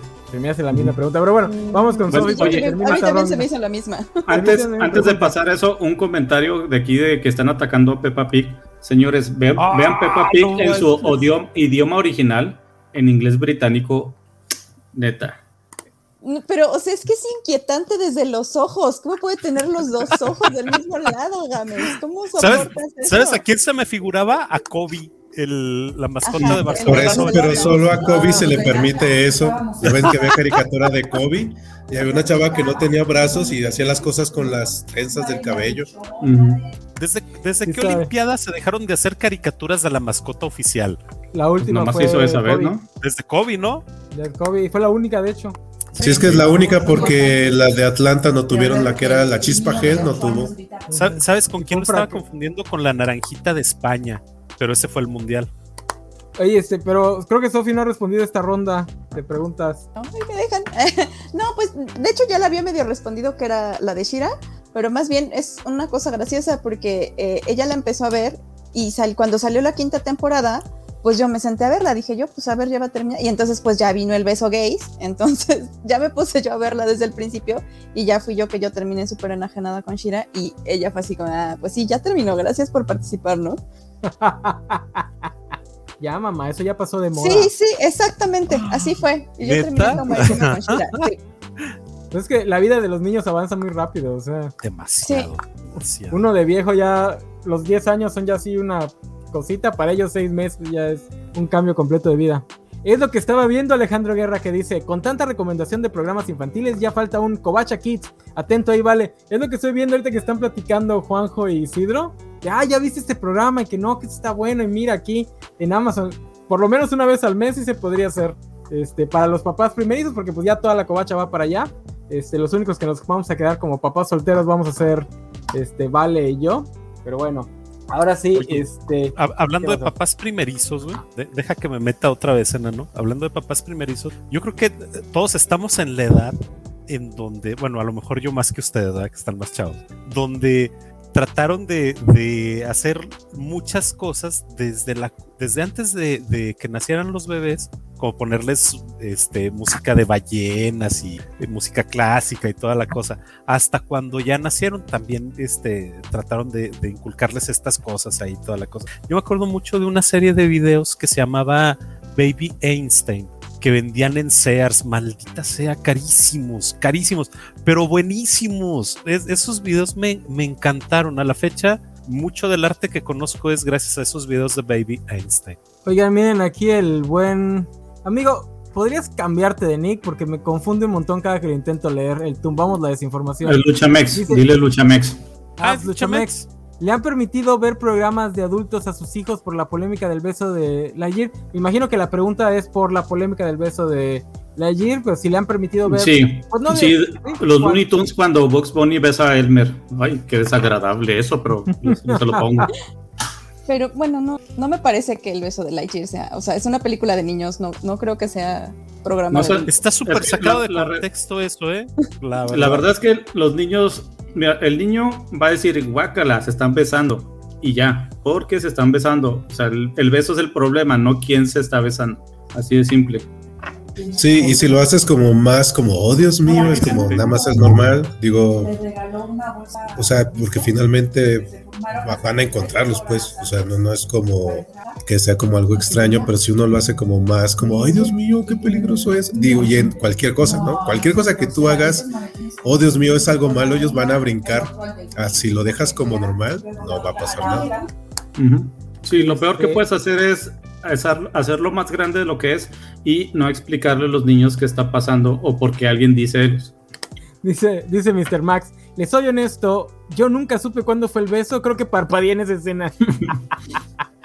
Oye, no, pero la pregunta de Luchamex era más bien, o sea, la pregunta le surgió por todo el mame que está viendo, que ustedes que han visto, que han dejado a sus hijos ver que no es para niños, o sea, que, que ya es para un público mayor, no necesariamente para adultos, pero para un público mayor que la edad de sus niños. ¿Qué Fíjate que yo sí soy permitido ver? muy, yo sí soy muy censora con eso. O sea, yo sí Ujú. reviso, o sea, incluso eh, los videojuegos, por ejemplo, que le, que le pedí a los chicos de Kobo Bits que me, que me recomendaron unos videojuegos, o sea, sí me fijo mucho que sea contenido eh, para su edad o que tenga reseñas. Hay una, hay una página que se llama Common Sense Media, que tanto Ujú. papás como niños eh, ponen de qué rango de edad, ¿no? Entonces yo, yo sí soy muy censora en ese, en ese aspecto, pero me pasó que eh, eh, iba a casa de su papá cuando le tocaba ir con él los fines de semana y él sí le ponía cosas y de repente sí regresaba asustado porque le ponía cosas así como de zombies, ¿no? Entonces sí fue, eh, para mí esa etapa fue como muy difícil porque sí veía cosas que yo no hubiera permitido que viera, ¿no?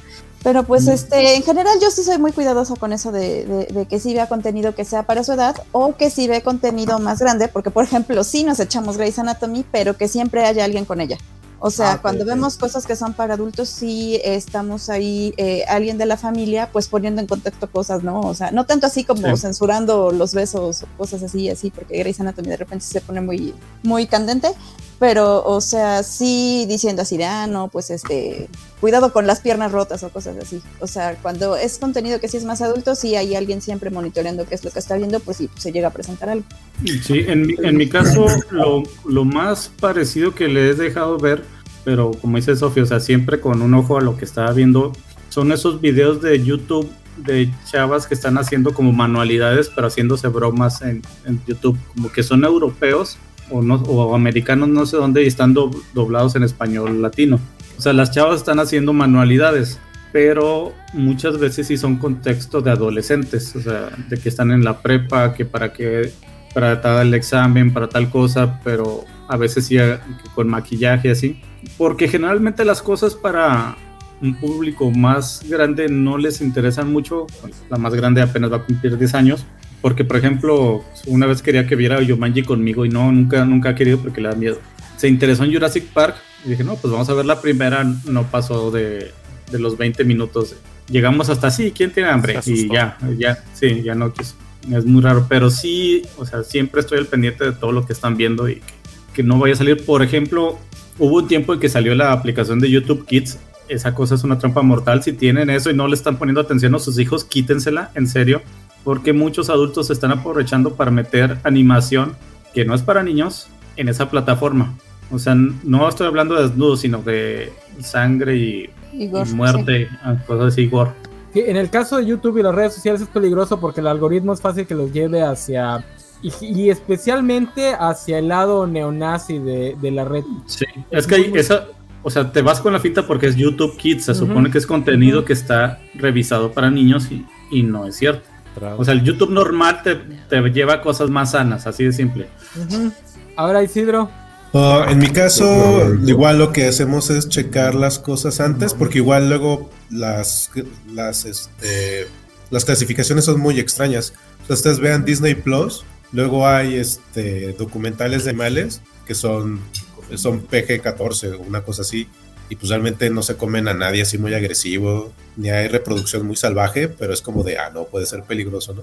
O simplemente lo de Star Wars pasa lo mismo, o sea, Star Wars episodio 4 está como 14 y episodio 1 está como general, o sea, está como de cero. Entonces más bien es estar viendo y ver la sensibilidad que tiene como cada niño.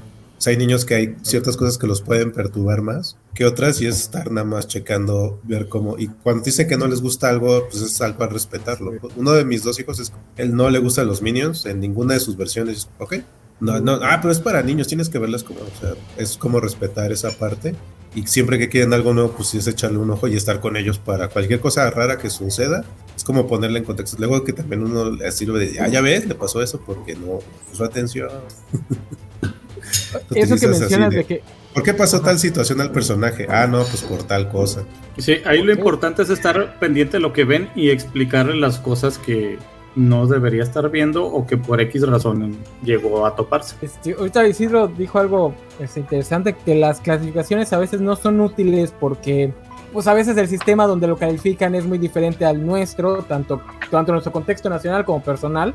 Por ejemplo, los gringos le ponen clasificación muy alta a cualquier cosa que tenga un contenido sexual que vaya más allá del MCU, ¿no? Los europeos se pueden poner toples y aún así darlo como para toda la familia. Pero los gringos te pueden meter escenas de gore y así todas crueles y, gachas sin ningún problema, porque pues para ellos eso no es eh, problemático, ¿no? Que se besen dos mujeres, ay, sí se ponen a pelear. Que le vuelen la cabeza a, los villanos o que el, el, villano amenace con un genocidio, no hay ningún problema, pasa.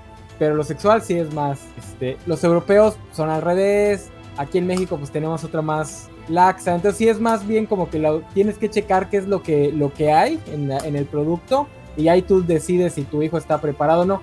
Oigan, yo una vez leí, creo, creo, creo que es Neil Gaiman, que él dice mucho que los niños son muy buenos para autocensurarse, que los niños saben qué es lo que van a aguantar y qué no van a aguantar y que a veces la misma, como padres, porque pues, Neil Gaiman ya es padre de creo que cuatro niños, que como padres cometen el error de no estar en tono con esa, con el, con la actitud de su propio hijo, de sus propios hijos, y ahí es donde de repente fallan, porque a veces el niño les dice, o no les dice verbalmente, pero sí se puede ver que no está preparado para algunas cosas y sí para otras. ¿Ustedes qué piensan de eso? Sí, o sea, es lo que te digo, como yo que a mi hija quería que viera Yumanji, pero para mí no tiene problema, yo la vi de niño, no, pero ella no la, no la soporta, le asusta y ahí se, se, censura eso. Sabes que yo no quiero ver eso. Yo nunca le he obligado, le he dicho y es una broma casual ya en la casa de que vamos a ver Jumanji. Y es, no, no voy a ver eso nunca, papá. Igual, o sea, como te digo con Jurassic Park, tenía ganas de verla, quería ir a ver la, la última de Dominion. Dije, mira, primero vamos a ver la original. Si aguantas eso, pues vamos a, a verla al cine, no hay problema pero no, no la aguantó, dijo, no, ¿sabes? mejor luego. Y sí, o sea, busca mucho, muchos, muchas series así, a un punto de que lo que no le gusta, pues, aunque vaya dirigida para ellos, mm, ni le hace caso.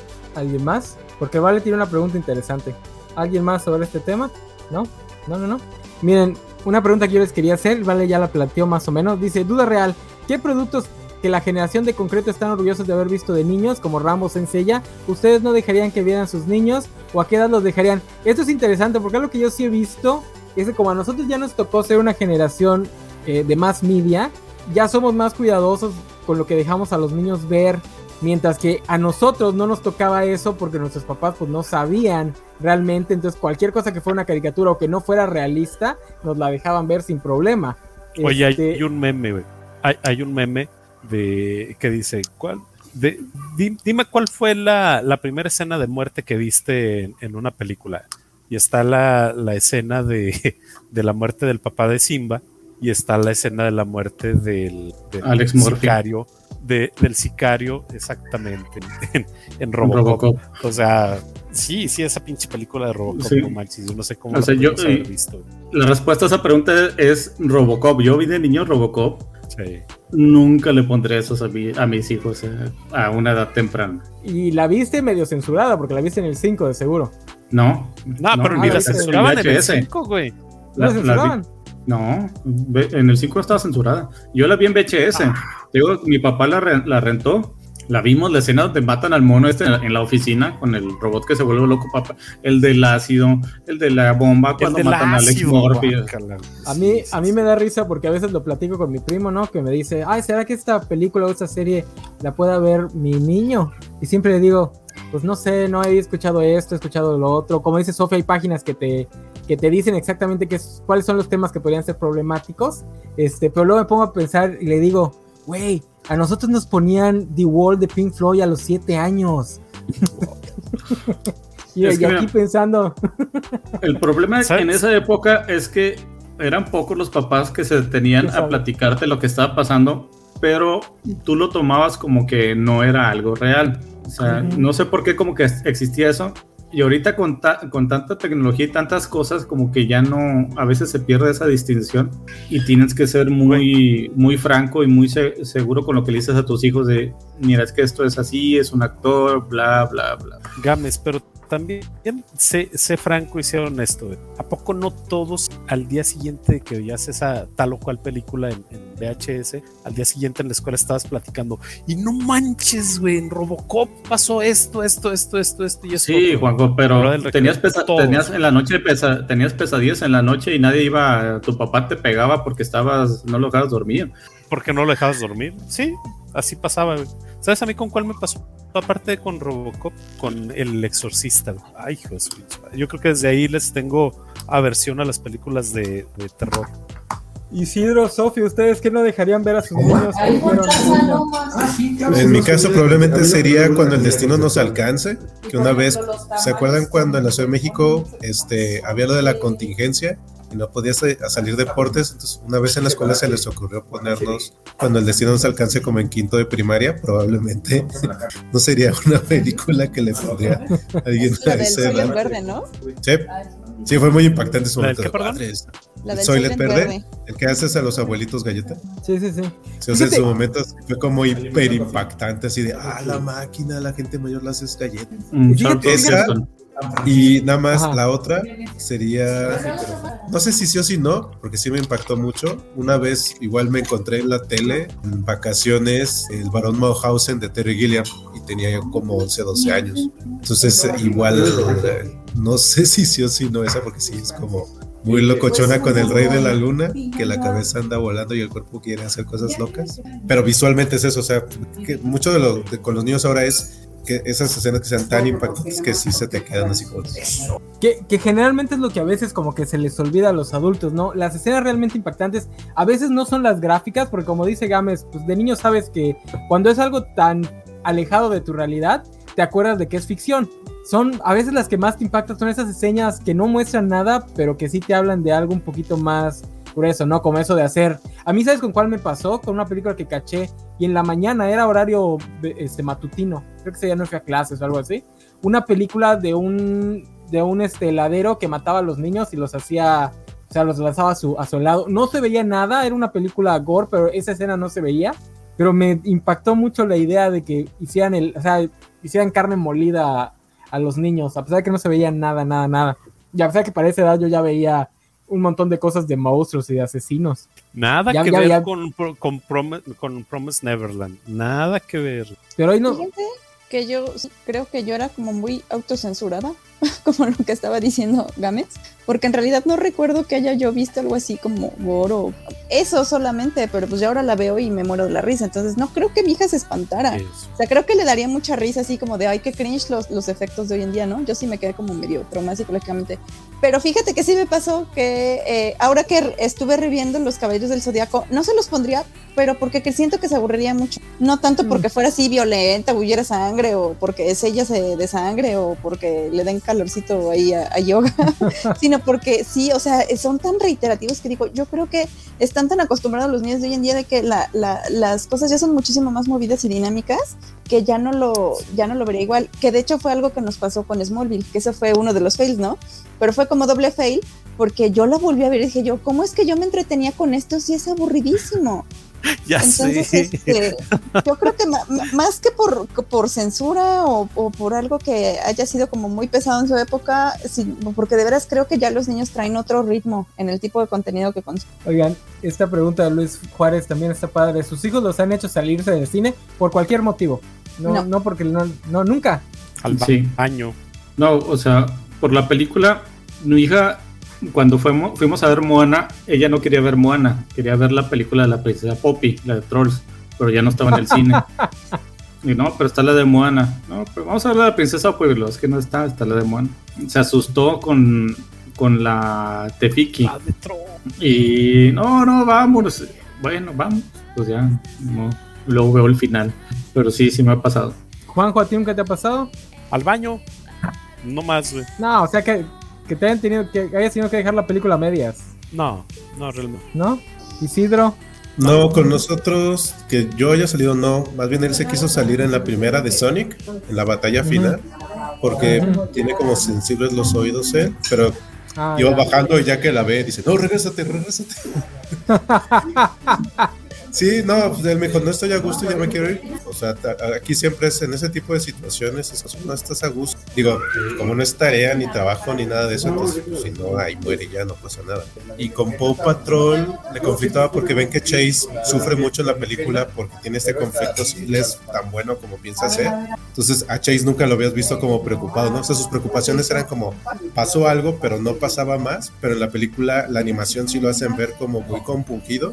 Entonces también fue como de no me gustó y le dije, bueno, ¿quieres que nos salgamos o no? Y ya como que entendió que el personaje tenía ese sufrimiento pero normal y ya este, no pasó más. Ok. Oigan, pero bueno, yo sé que la paternidad gira en torno a los hijos, pero me gustaría hacerle un par de preguntas con respecto a ustedes como individuos que son padres. Porque, por ejemplo, con, como individuos que son padres y, su rela- y cómo ha cambiado su relación con la más media. Porque les cuento, yo tengo un primo con el que me mucho, que ya es papá, ya tiene un niño de 5 años. Entonces sí me ha tocado que me cuente que ya no aguanta algunos personajes o algunos tipos de tramas, justamente porque ya conoce cómo es estar del otro lado. Por ejemplo, él me decía que ya le, le dejó de gustar un show más porque le empieza a caer gordo la actitud de Mordecai y Rigby de ser todos unos huevonazos que no buenos para nada, que nada más están este, buscando cómo rascarse las pelotas. ¿A ustedes les ha pasado algo así que después de ser papás y, y que su, pues, obviamente su perspectiva de vida cambia, algunas cosas les hayan dejado de gustar? Pues ¿No? yo creo que eso le pasó por viejo, no, no por papá. No, no creo Por que dos. tenga que. No, no, no. Nada, estoy nada, tratando de nada. recordar alguna situación, no. Al contrario, me, me- me pasó que me sentí muy identificado con ese capítulo de Padre de Familia donde está este. ¿Cómo se llama el bebé? Estoy. Estoy. Stewie, que está. Ma, mami, mami, mami, mami. así de, ¡ay! Sí, lo viví. Bueno, pero ahora se identifican con más cosas, ¿no? Que antes no, no le hubiesen prestado atención. Sí, a mí me pasa con, con la serie de esta de Aprendiendo, no, de Boys Meet World, Ajá. pues porque ahora, digo, es- siempre me gusta ver a los papás de esa familia y ahora que estoy de este lado, que es como de, ah, claro, ser papá sí es realmente ser así. o sea, esas series, o sea, esas series donde ya cambiaste de, como de rol, igual como Sí, Matt sí. About You, o sea, yo la veía cuando no estaba casada. Es muy diferente verla ahorita que ya no estás como de, claro, eso sigue funcionando, no importa en qué época sea. Sí, fíjate que yo cuando vi el final de, bueno, los capítulos de finales de How I Met Your Mother, como Lily y Marshall se vuelven padres, o sea, yo lo- como estaba viviendo más o menos por aquella época el mismo proceso, o sea, tenía una niña bebé, dije, "Ah, mira, así, sí, realmente es así, porque son de las pocas series que te muestran lo, esos pormenores de que no aguantas, de que te estás cansado, que tienes que decirle al abuelo que te lo cuida un ratito porque no quieres ir a, no quieres ir a una fiesta, no quieres ir al cine, quieres quedarte en tu cuarto a dormir. Punto. Pero por ejemplo, ahorita, bueno, es que la mayoría de ustedes todavía no es papá de un adolescente, y pues se nos fue Nat. Pero por ejemplo, ahorita todas las historias de, de adolescentes donde la trama es que pues el chavo quiere vivir su vida, irse a fumar Yo- mote, que los papás yo- no los estén yo- regañando. Yo, fíjate que en Navidad la, la hija me pidió que le comprara Heartstopper. Ajá. Y la neta, dije, bueno, primero voy a buscarlo, ver qué, qué onda, a ver de qué se trata, cómo está, medio tipo sensor. Y, y, pues ni lo hice, ni nada de nada. Ya luego que escuché buenas reseñas, gracias a, a la coacha anime, creo que también a, a Sophie, dije, hija, vamos a comprar Hearthstone. Ya no, papá, gracias. Ya vi la serie este, y ya me mandé a comprar el libro. Y acá de, Pues así sí. me pasó eso. Yo iba a contar algo y ya se me olvidó. ¿Cuál fue la pregunta? Que sí ha cambiado, sí ha cambiado tu relación con algunas cosas de la más media que te gustaban, ahora que ya tienes otra experiencia de vida. Mm, fíjate que, me- o sea, eh, por ejemplo, es como cosas bien bobas, como que de repente ves películas o series donde le pasa algo a los niños y lo sientes. O sea, porque antes era así como que, ah, sí, pues se cayó el niño por las escaleras X, ¿no? Pero ahora sí como que lo sientes, es así de, ah. Pero, o sea, me acuerdo mucho de un programa de CSI donde hacen explotar un carro con niños y sí, o sea, sí fue Sí, así de, no, qué mala onda. O sea, antes no, no me hubiera, eh, este, importado. Y, eh, por ejemplo, mucho como que no puedo ver Stranger Things sin pensar dónde están los papás de esos güeyes. O sea, de, de repente me pasa que noto mucho las ausencias maternas o paternas y es así como esos güeyes no tienen papás o qué. O sea, sé, sé que es for the plot, o sea, sé que es por el bien de la... De la En los ochentas así pasaba. Y él- así pasaba en nuestra edad también, o sea, te podías perder toda la tarde y mientras regresaras a la hora acordada, podías haberte ido de otro lado de la ciudad y no había ningún problema. No, pues yo creo que es porque yo soy niña 90, 90, entonces sí es así como de, ¿qué onda ahí? Sí, y más en un pueblo como ese, donde todo el mundo se conoce, pasa Sí, como lo sí. que ves en la, en la película de Belfast. De, ah, fulanito, te está diciendo tu mamá que ya vayas a comer. O sea, se- había un sentido de comunidad Ajá. mucho más fácil de hacer. Y ahorita pues, es más complicado. Sí, sí, sí. De hecho, a mí me, o sea, le- me pasó con mi primo porque yo le recomendé La Bruja cuando acababa de tener su bebé. Y lo primero que me dijo fue, puta, hubieses dicho lo del bebé al inicio de la película. Pero pues Mi yo no, esposa- ni en cuenta, ¿no? O sea, Le puse esa película a mi esposa porque a mí me dicen que está muy buena. Pasó eso, ya no la quiso ver. o sea. no, pues sí, es que está grueso lo del principio, pero cuando no tienes hijos, pues Sí, es como vimos la, de, otra- vimos la de Prometeo estando ella embarazada, o sea. Antes no, sé- no sé cómo no se salió de la, ce- de la escena donde se hace, donde se quita La la, cesárea. línea. Nomás me quedó así de, ¿qué me trajiste? Ah, pues yo no sé, perdón. Igual aquí les quería preguntar sobre ser papás de adolescentes, pero pues ninguno de los presentes es papás de adolescentes. Se nos fue la única porque justamente se tuvo que ir al juego de su chamaco adolescente. Este, pero bueno, les voy a preguntar, ¿ustedes están sudando frío pensando en la adolescencia de sus niños? a ver, Yo sí. ¿por qué, Sofi? ¿Qué es lo que tienes miedo? Pues eh, a final de cuentas, porque yo sí soy de esas mamás que lee todo y ve todo y se mete a todos los cursos que puede. Entonces, eh, pues finalmente, pues es una etapa donde tienes que llevarle la contraria a tus papás. Entonces, a, a mí me preocupa que me vaya a salir pro vida o algo así. O sea, creo que es mi peor pánico. O sea, de repente parece que es, o sea, yo parece que lo digo en broma, pero es cierto, es así de yo preferiría que se volviera Chaira, pero si me sale panista voy a sufrir. Entonces, o sea, sí, yo- yo, sé que, que suena muy chistoso, pero sí, o sea, no, no, no me importaría tanto así como que las drogas y el alcohol y esas cosas, porque a final de cuentas, pues, se- según yo sé cómo podría manejarlo, pero cosas así como ser pro vida, no, no, yo no podría. Cuando, cuando le encuentres un pañuelito azul le vas a llevar mota. Ándale. Mejor fúmate esto. Sí, algo así, no te cae Oye, que no. pero, pero lo que pueden hacer es este, tú la mandas con Juanjo y que Juanjo te mande sus hijos, porque los hijos de Juanjo sí le van a salir chairos. Para llevarle la contraria al papá. De hecho, de hecho, fíjate que mi esposa no sabe cómo manejar el tema de los nuevos roles de la sexualidad. Así literal, yo sí trato de tener un poquito más de apertura con, con ellos y, y no mostrarme así con, con un como un bloque totalmente cerrado. Pues a la, a la larga es peor. Este, pero sí, o sea, a- actualmente yo creo que los peores miedos que un padre pueda tener se desencadenan, bueno, se vuelven realidad en la adolescencia. Todos, todos y cada uno de ellos. Para mí el, el mayor es que, que pierda la comunicación con ellos, por, por mi personalidad, por la forma como soy, por la, la por el temperamento que tiene mi hija en este entonces y, y se, se, o sea, no sé, es como dos trenes que van a toda velocidad y va, va a haber un madrazo. Es, eso es, eso es lo que, lo que a mí particularmente me está sucediendo en este momento. Que pues no sé, o sea, ustedes que todavía están con, con chavitos pequeños, vayan visualizándolo porque está bien cabrón. Sí, porque tú y Sí. Sofi ya están a las puertas. Sí, lo que es eh, Juanjo es, cierto, o sea, yo que tengo una preadolescente ya de prácticamente 10 años, lo peor que puedes hacer es no generar un vínculo de confianza con tus hijos, de que te oculten o no te quieran decir algo por, por miedo, o porque te vas a enojar o porque piensan que los vas a regañar. Por desgracia estoy trabajando mucho para cambiar eso porque sí, sí me oculta cosas simples ahorita pero que en un futuro puede desencadenar que no me tenga confianza para cosas más, más preocupantes. Entonces eso es lo que, tienes que tienes que trabajar con tus hijos, de que te sean abiertos, de que tú explicarle por qué las cosas son de cierta forma, o sea, por qué le estás negando algo incluso, porque son, ¿por qué yo, fulanita sí puede ir a tal lado y yo no? Ah, mira, por esto. ¿Por qué fulanita sí puede ver esto y yo no?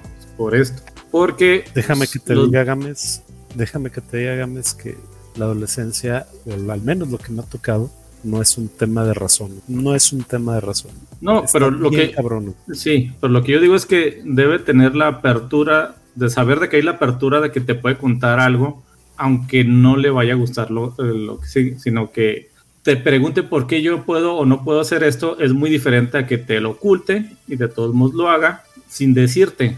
Eso, eso es lo que yo busco.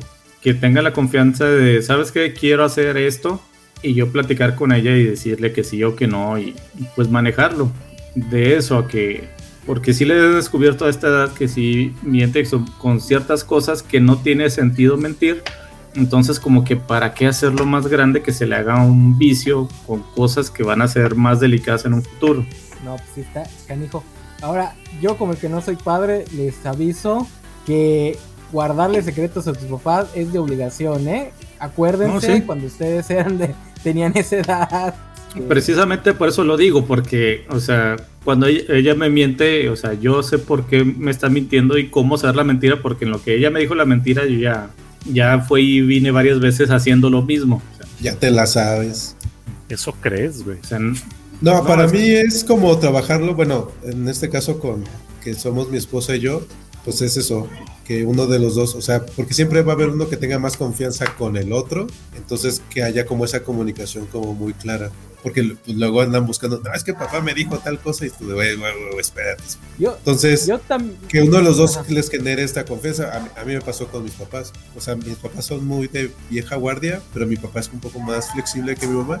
Entonces me daba la confianza de decirle ciertas cosas, pero siempre, o sea, siempre le decía a alguno de los dos, pues. Entonces yo creo que eso es importante, trabajar en equipo, pues. O si eres más de, o sea, hay tíos o tías, el tema es que alguien de la familia, un adulto, tenga esa, esa opción, porque va a haber un momento en que no, no sincronices, pero que alguien más de la familia como pueda entrar como al tiro.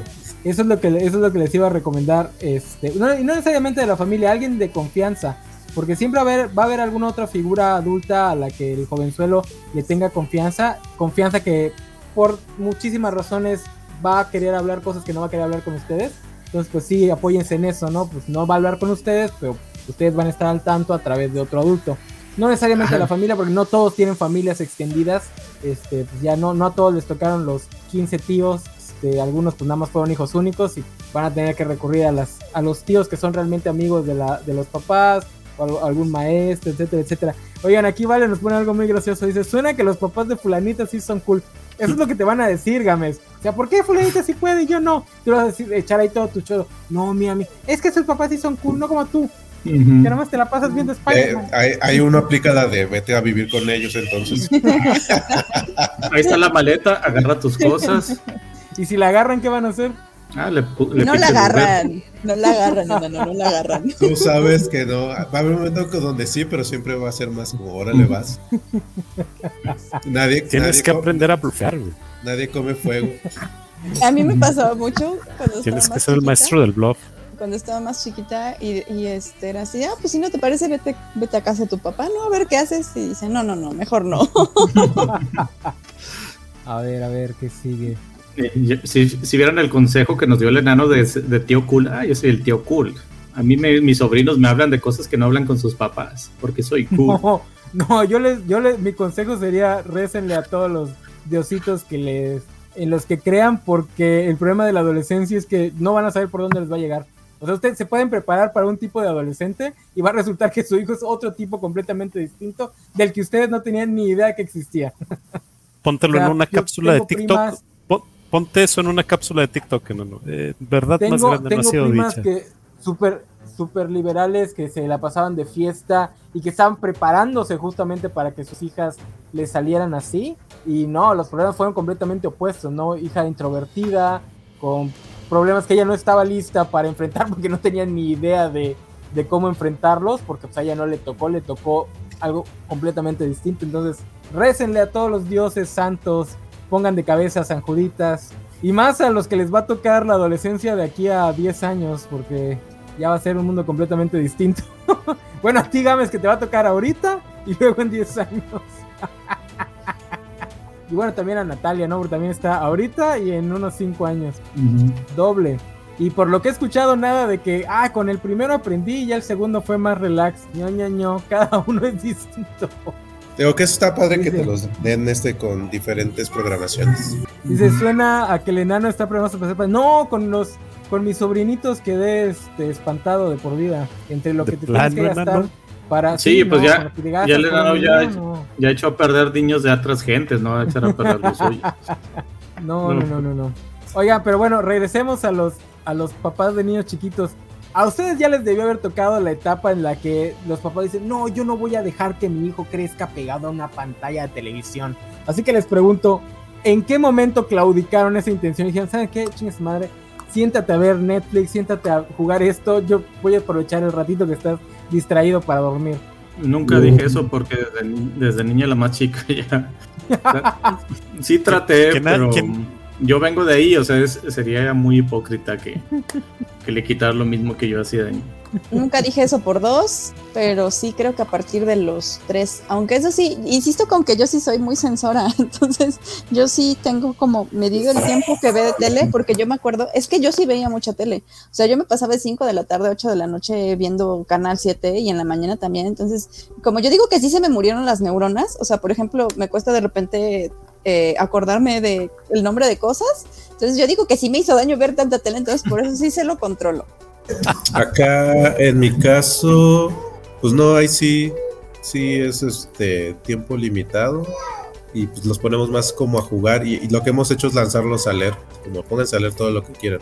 Entonces eso les ha ayudado más en esa parte. Sí, porque desde chi- sí, sí, desde chiquitos les enseñas una pantalla, están pero prestos así. O sea, los seis meses ya están así. Órale, pantalla de colores.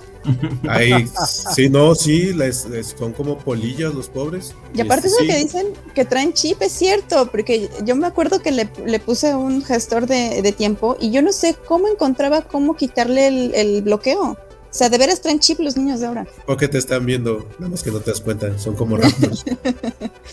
son como raptors, están así nada más viendo en qué momento te saltan. Entonces en sí, que ellos, ellos tienen más tiempo que tú. Sí, lo tú fíjate que la- la mayor- barrer. y ven patrones y están buscando Ajá. patrones de las cosas. Sí, la mayor sí se pone, o sea, es con la que estuvo más tiempo sola y sí más tiempo pantallas para ella misma, pero los dos más chicos como que se llegan a aburrir y la del medio me pide mucho jugar y el más chico le gusta mucho salir, o sea, a- aparte que les tocó la, la realidad de la pandemia porque ellos no han conocido otra cosa realmente que no es la vida de pandemia. Porque a la mayor sí, o sea, salíamos sin cubrebocas, no había cubrebocas, salías donde quisieras, con que quisieras. Y los más chicos, la de cuatro años y el, y el que va a cumplir tres, son niños de pandemia, no conocen otra cosa. Entonces salen a un parque al, al aire libre y pues se vuelven locos. Aquí en, en, en Durango, en la laguna, está el acertijo, o sea, mi hija, la del medio, se puede quedar ahí desde la mañana hasta la tarde jugando porque no lo ha vivido como la otra. La mayor, pues sí, jugó y se cansa y "Ah, vamos a hacer esto, vamos al cine, vamos a hacer esto. Y la otra no, o sea, son cosas, son novedades. Un parque para ella es, es la gloria porque es muy raro que vayamos ahora sí. Fíjate que ahora que tocas eso de, de que son niños de pandemia, es cierto. Y hace poco hicieron un evento de Día del Niño, el 30 de abril, en las instalaciones de mi trabajo. Y pues todos los compañeros llevaron a sus, a sus pequeños. Va uno de los, de los chavos de uno de los compañeros y me dice, mira Juanjo, esta es mi pequeña, una pequeña de, ¿qué te puedo decir? Dos años y medio, tres años. Y le dice, le dice mi compañero a, a su hija, saluda al contador. Y ¿cómo crees que me saluda la niña? Me ofrece el puñito, me rompió el Ah. corazón. Así de, de que no conocen más, güey. Es, es totalmente cierto esto que dice Games, no conocen más. Es, es increíble güey, cómo es la realidad para ese tipo de niños. Ay, sí, pero perdona, ahí sí voy a decir que bueno que se dejaron de dar los besos en, la, en el cachete, son Sí. horribles. Gracias, no. Híjole, pero ¿cómo hay gente que a fuerzas los quiere retomar? Ay, Yo no, feliz de la vida de, de no tener que te- tener contacto físico con nadie, pero hay gente que a fuerzas quiere que regresen. Así de, Fíjate ¿por que qué? También que yo- estamos. Yo era, yo era de los que saludaba cuando estaba esto la pandemia, ni siquiera yo saludaba así, así de lejecitos. Sí, Y ¿pa' todos se sacaban acá No de onda cuando, cuando ni siquiera el puñito ni nada, no, güey, así de lejecitos, órale. No hay, no hay necesidad de tocarnos. este, pues a todos ustedes les tocó, ¿no? Tener a sus hijos ahí encerrados durante casi dos años. Qué gacho. Sí. Sí, más que nada porque los niños pues perdieron dos años de sociabilización. ¿Sienten Sí, que les afectó mucho? O, o como niños son más resilientes y ya se están recuperando? ¿No? No. Todavía están. No. No, yo siento que sí fue, eh, o sea, socialmente hablando sí es muy necesario, sobre todo, eh, por ejemplo, yo que estoy en este, en este paso entre niño y adolescente, sí, o sea, sí les afectó mucho en la manera en la que socializaron. Y también, o sea, no lo veo, eh, eh, más bien lo sé, por ejemplo, con mi tía que es este maestra de, de kinder, que sí, o sea, los niños perdieron totalmente así como esta capacidad eh, de desarrollar el lenguaje, sobre todo porque no tenían pares con, con- con los cuales interactuar. Entonces sí, definitivamente sí, sí hubo un impacto ahí en las infancias.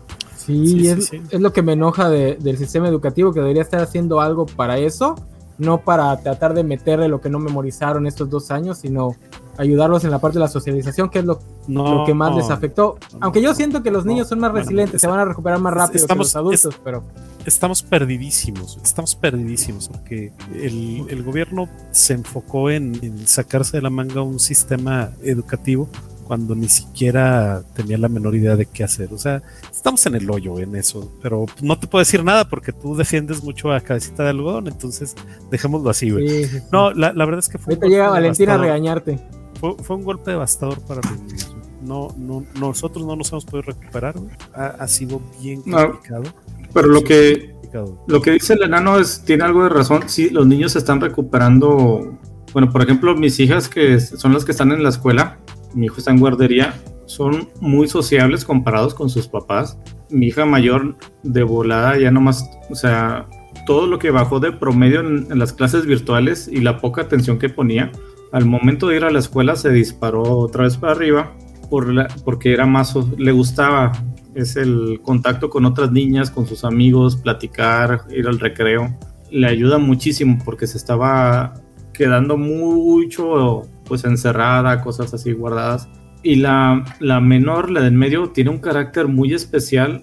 Para el momento que está yendo a la guardería, le ha ayudado a enfocarse en ciertas cosas. Ya no hace tantos berrinches, berrinches como antes, o sea, tiene cuatro años. O sea, pero, por ejemplo, la palabra ahorita no se la puedo decir porque ella piensa que ahorita es igual a nunca. Entonces, eh, antes de ¿No? que fuera a la escuela con cualquier cosa, y ahorita ya es, hacía berrinche, lo que sea, y ahorita ya está un poquito más centrada, salvo ese tipo de cosas, pero yo creo que sí les está ayudando mucho, ¿eh? Igual saben, o sea, viendo el lado bueno de las cosas, saben que sí, en lo que sí les va a ayudar es, como ya conocieron lo que es estar encerrados, van a apreciar mucho más la socialización y el salir a la calle y hacer ejercicio fuera de casa, porque ¿Quién ellos ya conocieron la sabe? parte fea extrema de... No, ¿Quién no tienes sabe? fe, ¿Quién sabe? no, no tienes fe, Juanjo. No lo sé. No, no lo sé. Eh, No, la, la verdad es que sí, sí se requeriría algo. Ay, no sé, güey. Es que a, a mí particularmente, o a, o a nuestra casa particularmente, sí nos tocó Lo que, muy complicado esto. Lo que pasa es que para armar un programa de eso hay que enfocarlo a la parte de la socialización, que es el pie en el que cogea cualquier sistema eh, educativo y cultural, no solo de México, eh, también de los gringos en Europa. O sea, todos los sistemas están enfocados a, a que memoricen, a que aprendan oficios, a que sean buenos trabajadores y la parte social está completamente dejada al aire, que es justamente Oye. la que más necesitan. Oye, ahí ya vino. Valentín to the rescue Sí, de cabecita sí, de algodón. ya vino, dice, güey, nadie en el mundo sabía qué pedos. No solo la CEP, aparte que sea inepta, era de esperarse. Iván nos cuenta aquí una buena anécdota. que Dice, qué bueno que saludan de puñito. Ayer vino una señora de unos 70 a la casa y la saludé de lejos y ella se, se dejó venir hasta donde estaba para que la saludara de mano. Qué necesidad. ¿Qué hace una señora de 70 años en tu casa? Sería la pregunta correcta, Valentín. Dice, la palabra ahorita también puede significar nunca. Gente fuera de México la odia. Sí, la hija de Gámez no Es- está es tan un- perdida. Es un loop, es un loop temporal. No sabes cuándo es ahorita. Nunca, nunca. Puede A ser como de aquí a cinco minutos, como de aquí a nunca. Pero, pero notaron cómo hablar, cómo habló mal de, de cabecita de algodón Juanjo y enseguida se apareció, ¿vale? Pareciera un derecha, un- un- pareciera un, un chairo, güey. pareciera, güey. ¿Coincidencia? No lo creo. No lo Oigan, creo. pero cambi- cambiando a temas menos escabrosos, vamos a hablar del dinero que han gastado en sus hijos, empezando, ¿cuál es el juguete más caro que les ha tocado comprar? Juguete, es importante esto porque hay otra pregunta similar, pero cosas que no son juguetes. ¿Cuál es el juguete más caro que les ha tocado comprar? Yo tenía una táctica muy buena, que eran las cosas más caras se las le tocaban en la casa de su papá. Pero nos tocó, o sea, el problema fue encontrar una mentada Twilight Sparkle que le picabas el, la cutie mark y pre- prendía y cantaba, pero fue un, un trabajo encontrar la, la mendiga muñeca, entonces esa, fue esa. Todavía la recuerdo. O sea, todavía me acuerdo que tirarla fue como un dolor para mí, porque sí, no, o sea, ya estaba deshecha la pobre Twilight, pero sí, nos costó uno y la mitad del otro encontrarla. Oye, te tocó hacerle como el regalo prometido. Casi, no, es que de veras, no encontramos a la mugrosa Twilight en ningún lado. Pero, pero en ese caso no es tanto el dinero, sino lo difícil que fue para encontrarlo, ¿no? O sea, Sí, estaba pero igual. también sí estaba carita, ¿eh? Estaba, estaba carita. Mm. Pero es, es lo más caro que has comprado, o sea, que has gastado en un juguete. Yo no. No, no, no, para ella. Yo no, pero- sí, pero para ella sí. en, en mí he gastado más. No, lo A digo ver, porque ustedes- sí le tocó en la casa de su papá. Ese sí les tocó a Ah, ellos. sí, sí, sí. Yo creo que es lo-. Lo más caro hasta ahorita ha sido una bicicleta. Creo que es lo más caro. No, no, están- ah, bueno, es que están, están chiquitos, no, no, no te ha tocado comprarles este consolas. No, bueno, es que, esas- es que esos son para uno. Pero en algún momento tendrías que comprarle una a ellos. Para que Lo que pasa es que la idea, o sea, por ejemplo, acá que en mi casa siempre hemos sido más de Nintendo, entonces sí hemos como enfocado en esa parte de cosas que podamos jugar todos, ¿no? Después ahorita fue Kirby, andamos echando el ojo este, al Splatoon, este, al Mario Fútbol, entonces pues, más bien, o sea, es de todos, en ese caso es como, es como la tele, pues, esa, esa para todos. No, yo creo que lo más caro que le he comprado bueno, es que mi esposa sí. Un cochecito eléctrico que es como. un- ¿Cómo se llama? Un meter, Mini ¿no? Cooper. Sí, para que maneje ella y también de, de control remoto. Y le dije, es que para qué eso, lo no, sí, que no sé qué. Sí lo han usado, o sea, la- los tres lo han usado, pero en contadas ocasiones. Y pues yo creo que ahorita ya la batería no le dura mucho y lo tengo que andar cargando y otra vez, y lo usan y otra vez a cargarlo. Eso pero y, y una... No reniegues, Games, no reniegues. No, pues eso, es que eso me gustaba porque como tiene control, pues yo manejaba y un co- coche más grandote estaba chido. Eso y una cocina de madera que le compró para la niña que ahí está todavía. Nomás que son de esos regalos que compra antes de Navidad. ¿Y quién los tiene que armar antes de Navidad para que Santa Claus los tenga ya listo en la casa? Ahí me tienes a medianoche armando la, co- la cocinita y... ¿No, no Es les ha pasado que, que algo que está en la lista de Reyes y que la planeas con muchísimo tiempo de anticipación y a la hora de la hora no lo pelan? Sí, siempre. Sí. No, acá uno tiene que aplicar la de, este, cuando luego te lo quieren cambiar, es como, no, ya se fue la carta, joven, no puede hacer cambios. Ah, que lo No. compras y, a última, un mes antes te cambian el juguete. Sí, no, para acá la, la normativa, entonces no, ya, si la carta se fue ya, es como Amazon. Ya se fue, no, ya sí, procesada, ya no lo puede modificar. O, cu- o cuando ponen 10 cosas en la lista, o sea, 10 cosas, 10 regalos de. Está mejor, güey, ya tienes de dónde escoger, güey. No, pero los quieren todos. Lo- No, no. Oye, no, mamá, ¿por qué, por Santa. Claus nomás me trajo una de la lista? Lo- pues que Santa Claus tampoco tiene dinero.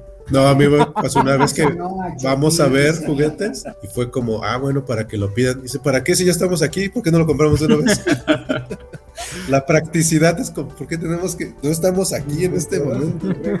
Claro. No, Este, no. No, sí me ha tocado eso. O sea, cuando uno, pues, uno también le gusta ir a, la- a los juguetes para ver, pero a veces, mamá, esa muñeca y lo, yo, cómpraselo, ¿para qué? No las van a usar, o sea, mis hijas no pelan las muñecas, las tienen un, un ratito, las juegan, los pues ahí andan arrumbadas. Los casimeritos, o sea, tenía, Ah, que no, que ese casi- casimerito lo, lo- hay que ponerle la- esta, esta cosa aquí en la, en la pancita, porque si no se, se- en la incubadora, porque si no se muere. Y ahí me tienes todas las noches poniéndole un tubo en la muñeca, en el ombligo, para que no se muera. No, y todo yo, para que estén yo sí- arrumbadas ahí. Qué bárbaro, yo sí tuve la buena pata de que no, nunca, nunca en esta casa se usaron esas cosas.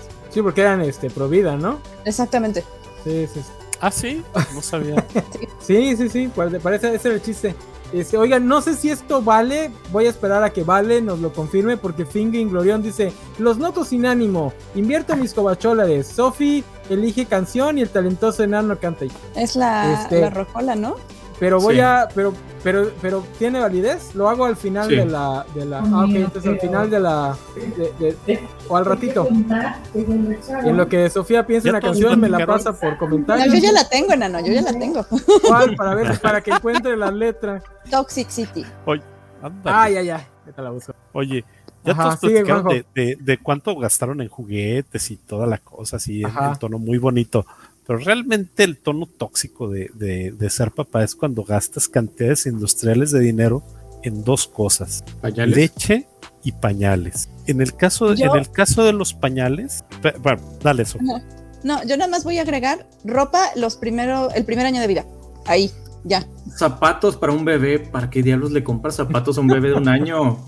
Güey? Eso dice, Sí, no eso manches. siempre dice mi mamá cuando le vamos a regalar cosas a mis primitos. Eso ni lo va a usar, lo va a dejar, lo va a dejar de usar dos, tres puestos y no lo vuelve a usar. De hecho, sí. Digo, nosotros teníamos en- la, la ventaja de que somos muchos, entonces la ropa se podía ir rolando a- a- al siguiente niño, entonces no se desperdiciaba. Pues las familias ya no son tan grandes. la regla, caso- la regla de los pañales, la regla de los pañales es sí compras desechables, pero también compra los ecológicos. Sí vas a batallar y los vas a lavar, pero le vas a perder el miedo al po- a la popó.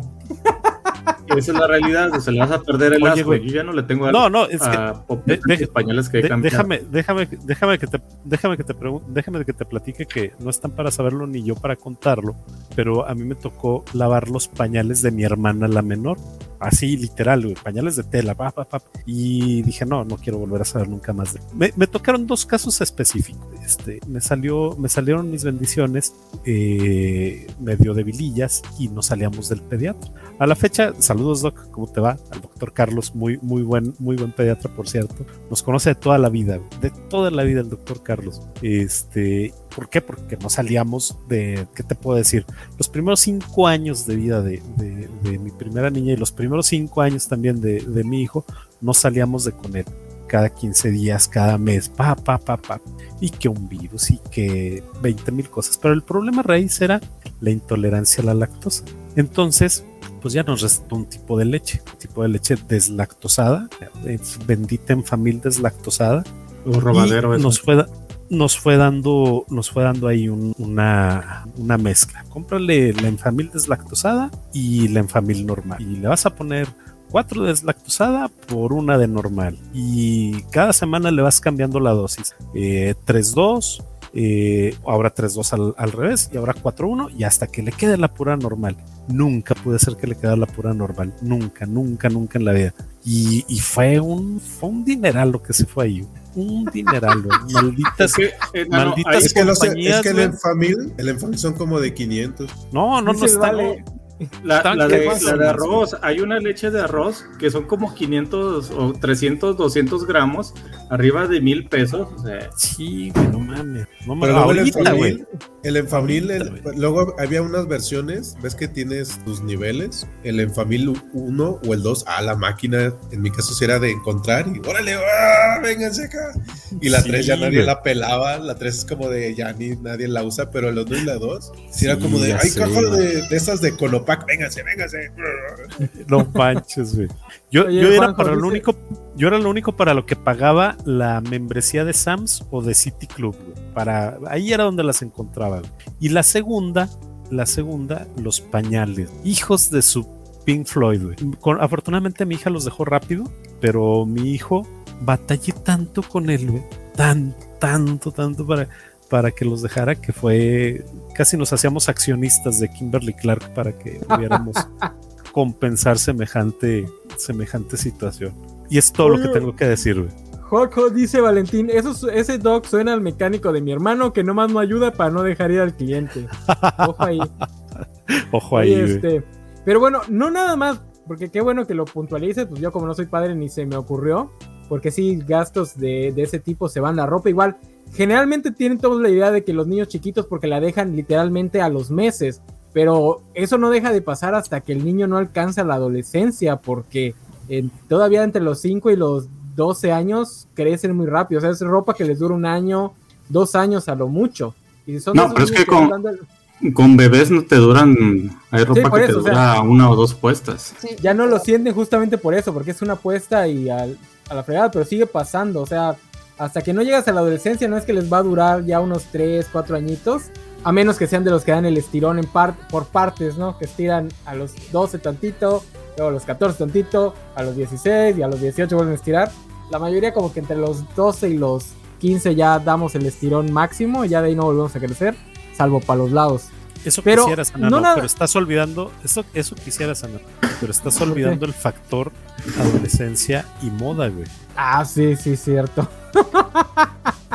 Oigan, pero no nada más en eso se gasta el dinero, así que ¿en qué? ¿Cuál ha sido el gasto más estúpido e inútil que han hecho para mantener feliz a sus bendiciones? Para ustedes, ahí sí no pongo ejemplos porque pues no, no sé, pero ¿en qué creen ustedes que hayan gastado el dinero más botado a la basura, salvo por tener feliz a su a, a sus chicuelos? Una fiesta, renta de algún local.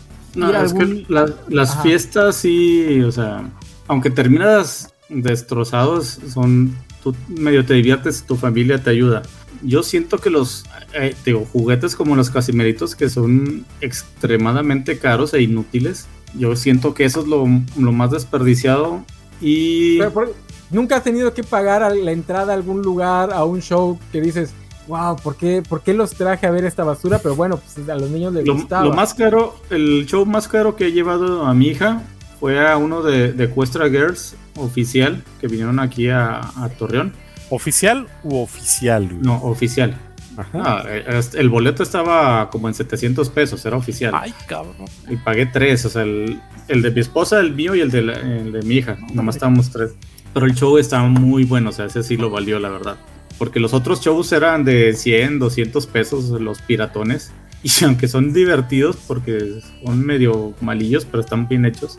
Pero creo que esas, esas experiencias sí lo valen. Bueno, el de Peppa Pig, que le fue la primera vez, la sentamos hasta adelante y estaba llorando, asustada con las botargas. Ese sí medio me, me sentí mal porque no pensé, yo pensé, te voy a sentar adelante porque las vas a ver más de cerca, pero no pensé que les tuviera miedo.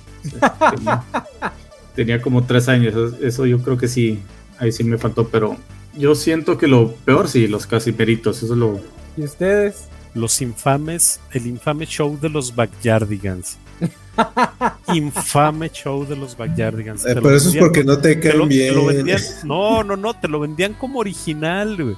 Y ya que llegaste, esas botargas todas cochinas, güey. fa- les faltaba relleno, güey. Estaba, estaba para llorar. La, la de, de la bendición queriéndose ir a tomar la foto con el backyardigan ahí, todo cochinote, todo gacho, güey. Y Yo creo que ese, ese fue, definitivamente. ¿Tú, Sofi? No, pues es que no. O sea, fuera de juguetes que se han pasado sin pena ni gloria por, por atención. mm, mm. Sí, en mi caso Sí, sí. no. Lo más que, pero yo creo que porque no le metimos como más entusiasmo, eh, nos, se compró un paquete de esto como para aprender lenguaje de señas, pero era como para de estas cosas de, ah, es que se aprende el lenguaje de señas, se hacen todavía más listos. Entonces, ahí, digo, estuvo interesante porque sí, este, aprendí a decir hamburguesa y zanahoria. Pero no encontré como el, o sea, está o sea, finalmente es un lenguaje el que estás aprendiendo, pero sí, ese sí fue como o sea, se quedó como, puedo, puedo decir una palabra, pero no puedo decir como frases o cosas. Entonces sí fue como, pero pues también fue, te, tenías que estarte ahí metiendo a hacer las cosas. Y ahorita con unas clases, aunque suene comercial, que de YouTube que te vende de Simple Piano, ahí sí con pianitos así, él hace yo hago y estamos ahí. Y le digo, ah, sí, ¿cómo se hace tal cosa? Entonces está padre. Pero sí, eso de, de- del lenguaje de señas sí fue como, no, Híjole. Entonces, bueno, no, han- no han tenido, no, no se han visto la necesidad de desperdiciar mucho dinero. Bueno, los que están a las puertas de los 15 años, igual y me adelanté a la pregunta. ahí ya no sabes qué es mejor más ignora. caro, si es carro, viaje o fiesta. Sí, sí, Ay, sí, Dios el, el- el Juanjo mejor ignora la, la pregunta, no quiere pensar en eso. Te vas a ir a Disney. Fuga. No, por eso inmediata. desde los 10 en esta casa se dijo que no va a haber fiesta. Si nos vamos de viaje, nos vamos todos para que valga la pena. Claro. Oigan, este, hablando de viajes, ¿les han tocado viajes familiares? ¿Cuál es su experiencia? Claro. ¿La de Hampton y Plucky en Tiny Toons? Eh, cuando tenía como, ¿qué será? Un año, un año y medio, eh, a la familia de su papá se le ocurrió que fuéramos eh, cuando estaba muy bebé. O sea, porque después ya fue más grande y no hubo tanto problema. Pero este tenía como un año y fuimos a Veracruz. No, sí, o sea, oficialmente nos íbamos a ir cinco días y nos regresamos al primero. Porque sí, o sea, el calor, este, luego se, se les ocurrió ir a la playa, estaba toda llena de arena, ¡Ah! La no playa podía dormir, ay, no, no, no, sí, no. Y le digo, qué bueno que no te acuerdas de la primera vez que fuiste a Veracruz, porque bueno, de veras fue una experiencia muy fea. Aparte, este, bueno, ya, ahí la dejo. ¿A poco la playa de Veracruz es horrible? tu hija? Espantosa. La playa de Veracruz es el lugar al que van los No, que no tienen alma. Pues también depende a dónde vayas, o sea, si vas a la zona hotelera, pues obviamente sí está más bonita, No, pero si vas así no, no, a, a la- playa de pueblo, no. No, la playa, la playa, playa es fea y además es peligrosa. Tiene remolinos que te pueden ahogar. No sé, no sé por qué les gusta ir a los chilangos allá. Claro, claro, claro. Yo tengo la, el, de que yo conozco la playa de, de- del lado de Quintana Roo, pero no en la zona hotelera. Mi tío tenía un terrenito en una playa así, perdida, donde no nos molestaba nadie. Azul, transparente, con pececito. Entonces, pues casi todas las playas se me hacen feas. Pero la de Veracruz es horrible, es horrible, horrible, horrible. Está más bonita la de Campeche, con eso les digo todo. Órale. Arena más bonita. Es más bonita la de Tampico. Ah, no es cierto. La- Cualquiera es más bonita que la de Veracruz. Digo, la de Ah, Tampico no, pero- porque huele a. Porque huele a, este, a petróleo quemado. Ah, antes, antes, ya todo eso se ha quitado. Oye, yo acabo de ir a la playa de Casitas en Veracruz y está chida. No está tan feo. Eh, ya esa no la conozco. Yo una vez sí fue un viaje, pero fuimos mi familia, mis papás, mis suegros, mis hermanas, mi cuñada, mi cuñado, y estuvo bien locochón, pero estuvo padre. Pero ahí sí hacíamos como, Ustedes- de repente nos, así de, bueno, cada quien hace una actividad, luego ya todavía nos juntábamos para la comida o la cena, pero, pero sí estuvo, sí estuvo interesante eso, porque todos pudimos ir. Hoy, ahorita ya no sé. Bueno, es que eso de, la- de las vacaciones familiares depende que también te lleves con la familia que vas a las vacaciones. Porque eso, eso va a marcar la diferencia entre unas buenas vacaciones o una nunca vuelvo a hacer esto. Esa es una, pero pues el conflicto siempre va a existir cuando convives Sí. con personas. Totalmente de acuerdo. Porque siempre va a existir esa de que no, es que mira eso, lo no, yo no quiero hacer eso. No, no, pero, pero, o sea, también está el, el viaje en sí mismo. O sea, cuando llevas Fíjate niños que, chiquitos, vayas en ADO, en avión o en carro, están las típicas anécdotas de el niño no aguanta el viaje, El baño, el baño. el hambre No, cuando les no, da hambre y esas cosas. 20 ¿no? mil Digo, yo- cosas. En, en mi experiencia no fue tanto porque mis papás viajan mucho, entonces yo viajo desde bebé, entonces me acostumbraron a no comer cuando viajamos, más que cuando nos sentamos a comer, nada de que, ay, tengo hambre y estar comiendo mientras vas En el movimiento, camino. que es una de las peores cosas que puedes hacer con un niño porque se te va a vomitar, pero pues a veces con tal de tenerlo tranquilo, Depende, depende, Sí. depende. si está mucho, acostumbrado no. Fíjate que yo tenía esas dudas eh, en estas vacaciones que nos vinimos desde, desde Huamantla, que decidimos agarrar carretera todo un día hasta llegar acá desde, desde Tlaxcala a, Durango, a las, desde Huamantla directamente en Tlaxcala a, a Lerdo, Durango. Porque la idea era llegar a San Luis Potosí un día antes, dormir allá, los días en la mañana, o sea, hacer, hacer escala. Y yo tenía la duda, es que los niños no van a aguantar todo el viaje.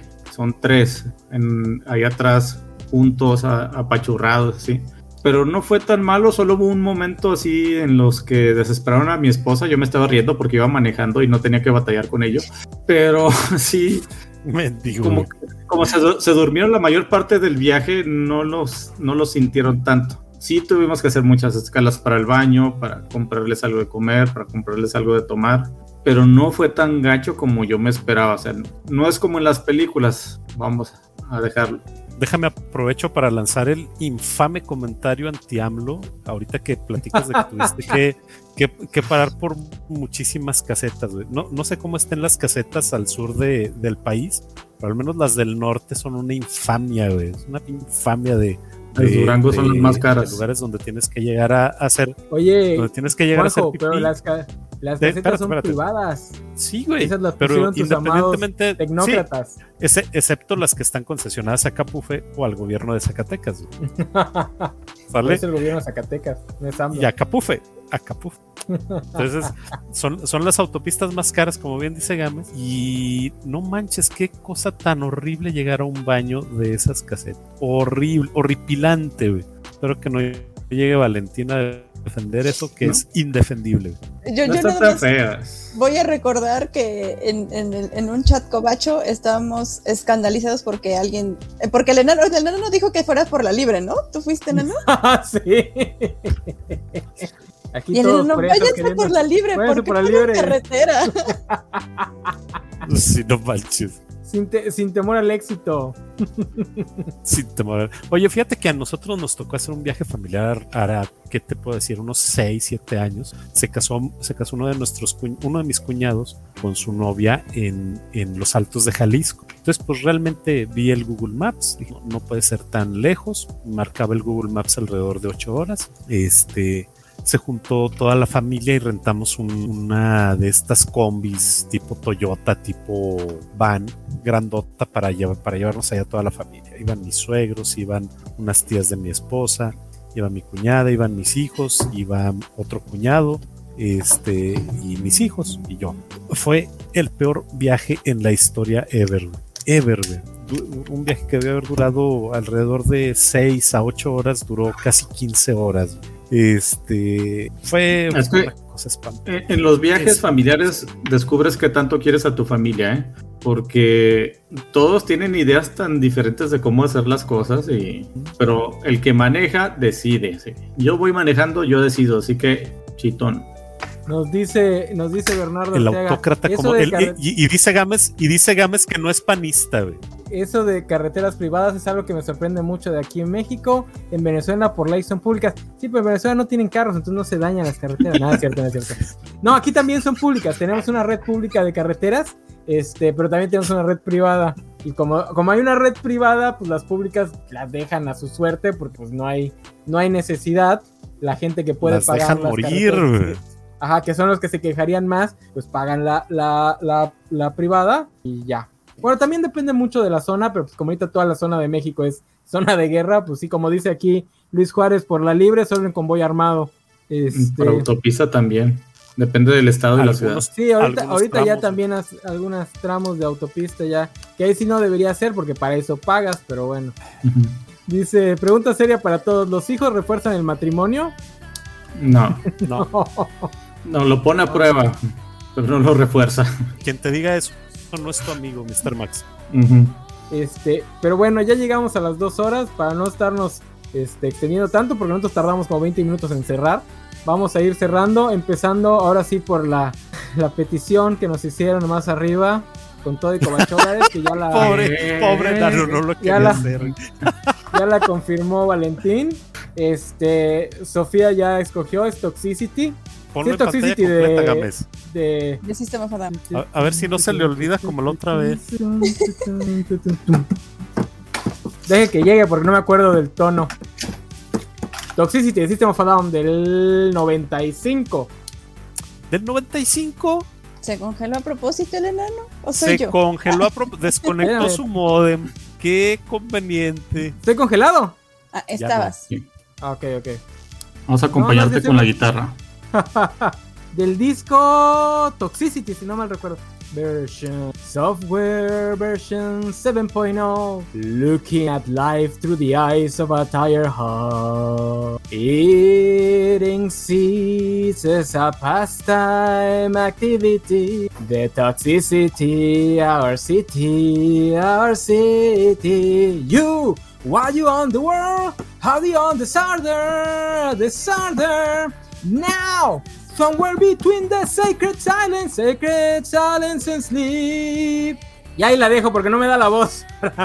Qué bárbaro, qué bárbaro. Muy, muy, muy, muy, muy, muy alta.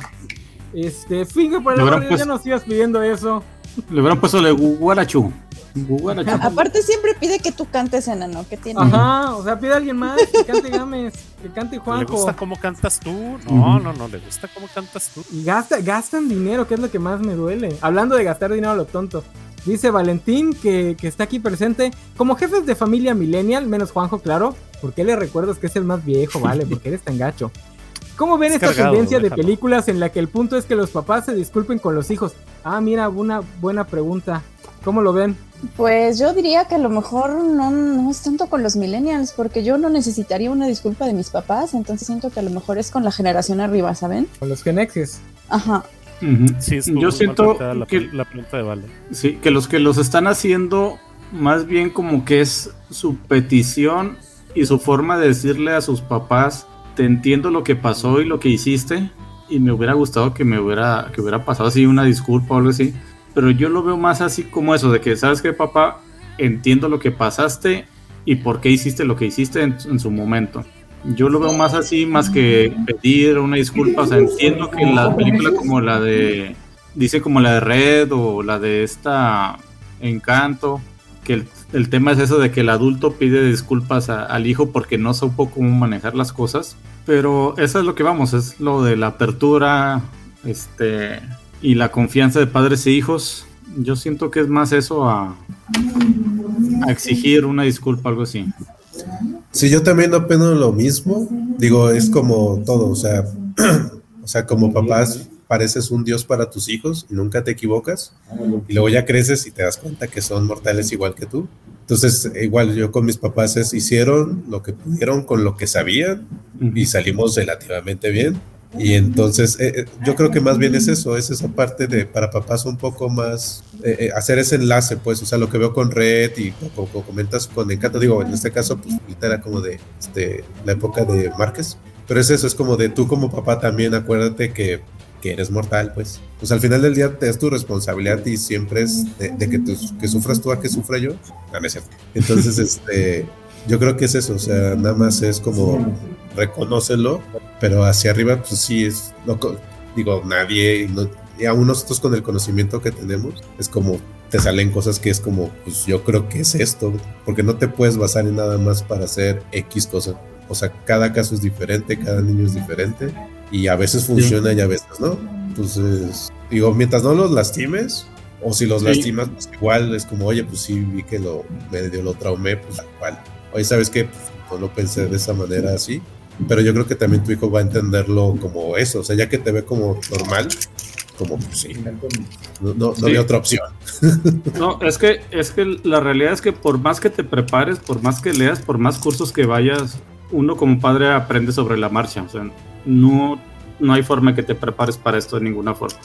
O sea, todo va a ser muy diferente a como te imaginabas. Ese- Esa era una buena para cerrar, pero aquí este, el Mr. Magnus puso una, una pregunta espinosa. A ver, ¿quién la quiere contestar? ¿Querían tener hijos? Sí. ¿O puro Sí. domingo 7? Uno.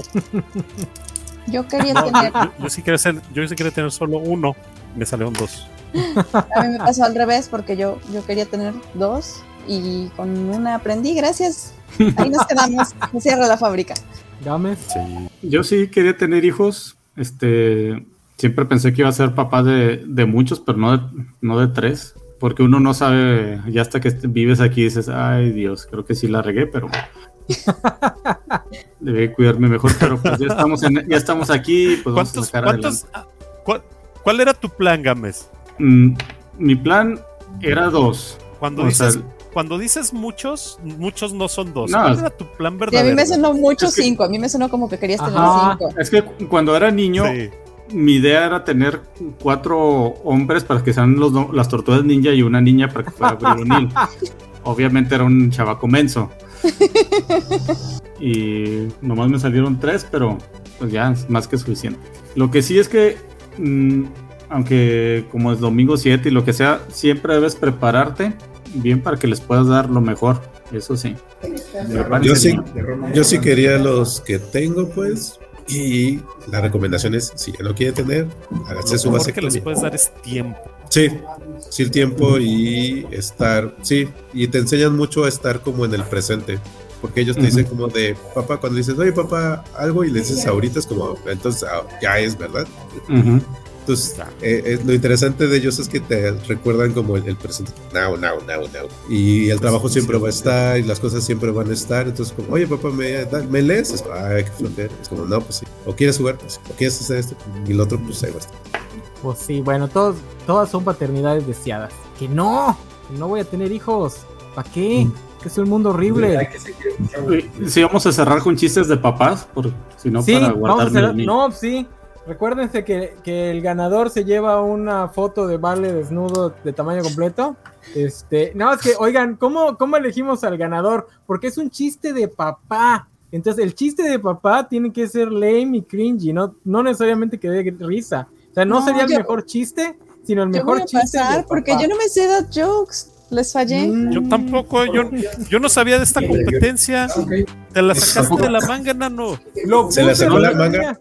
No les dicen yo- chistes a sus hijos que no quieren escuchar. Esos son los Ajá. chistes de papá. No, yo les voy a contar el mejor chiste de papá que sé hasta el momento. Entonces, es una tribu de gatitos y entonces siempre que es la época de procreación, entonces los gatitos adultos machos dan vueltas alrededor de un árbol y dicen, vamos a fornicar, vamos a fornicar, vamos a fornicar. Entonces había un gatito bebé y Ah, dice, ya. "Mm, yo nada más doy dos vueltas más de fornicación y ya terminé. Fin. No. Yo, te- yo tengo el mío con el que de- le digo a, la- a las niñas siempre antes de dormir cuando quieren que les cuente un cuento. Dicen, ¿quieren que les cuente? Sí, un cuento. Ah, bueno, este era un perro que se llamaba Resistol y se cayó y se pegó. Ay, un clásico, güey. Ya las tengo hartas con ese chiste. Pero es que solo- ese es el chiste, los chistes de papá. Yo les voy a contar Un arte. Este y me lo y contó me- mi hijo. A ver, Este, este me lo contó mi hijo. Me dice, ¿qué hace un leproso en la ventana, papá? Y, ¿Qué? Sí, ¿qué hace un leproso en la ventana, papá? ¿Qué hace, hijo? Tirando rostro. güey. está bueno. Bueno, si son de esos así super mensos, Sí. ¿qué, qué hace un vampiro en un tractor a la media de la noche? Está sembrando el miedo.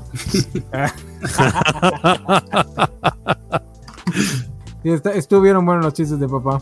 Les mandamos una foto de Vale desnudo a los cuatro como premio. Oye, ese, ese Mr. Max anda, anda filoso. Ah. Y ahora dice que cuál es su hijo favorito. Todos. Siempre lo hay. no mientan, Siempre lo no hay. mientan, siempre hay un favorito. Eso es no cierto, a- Bueno, en el caso de. Sofi no, porque nada más tiene una.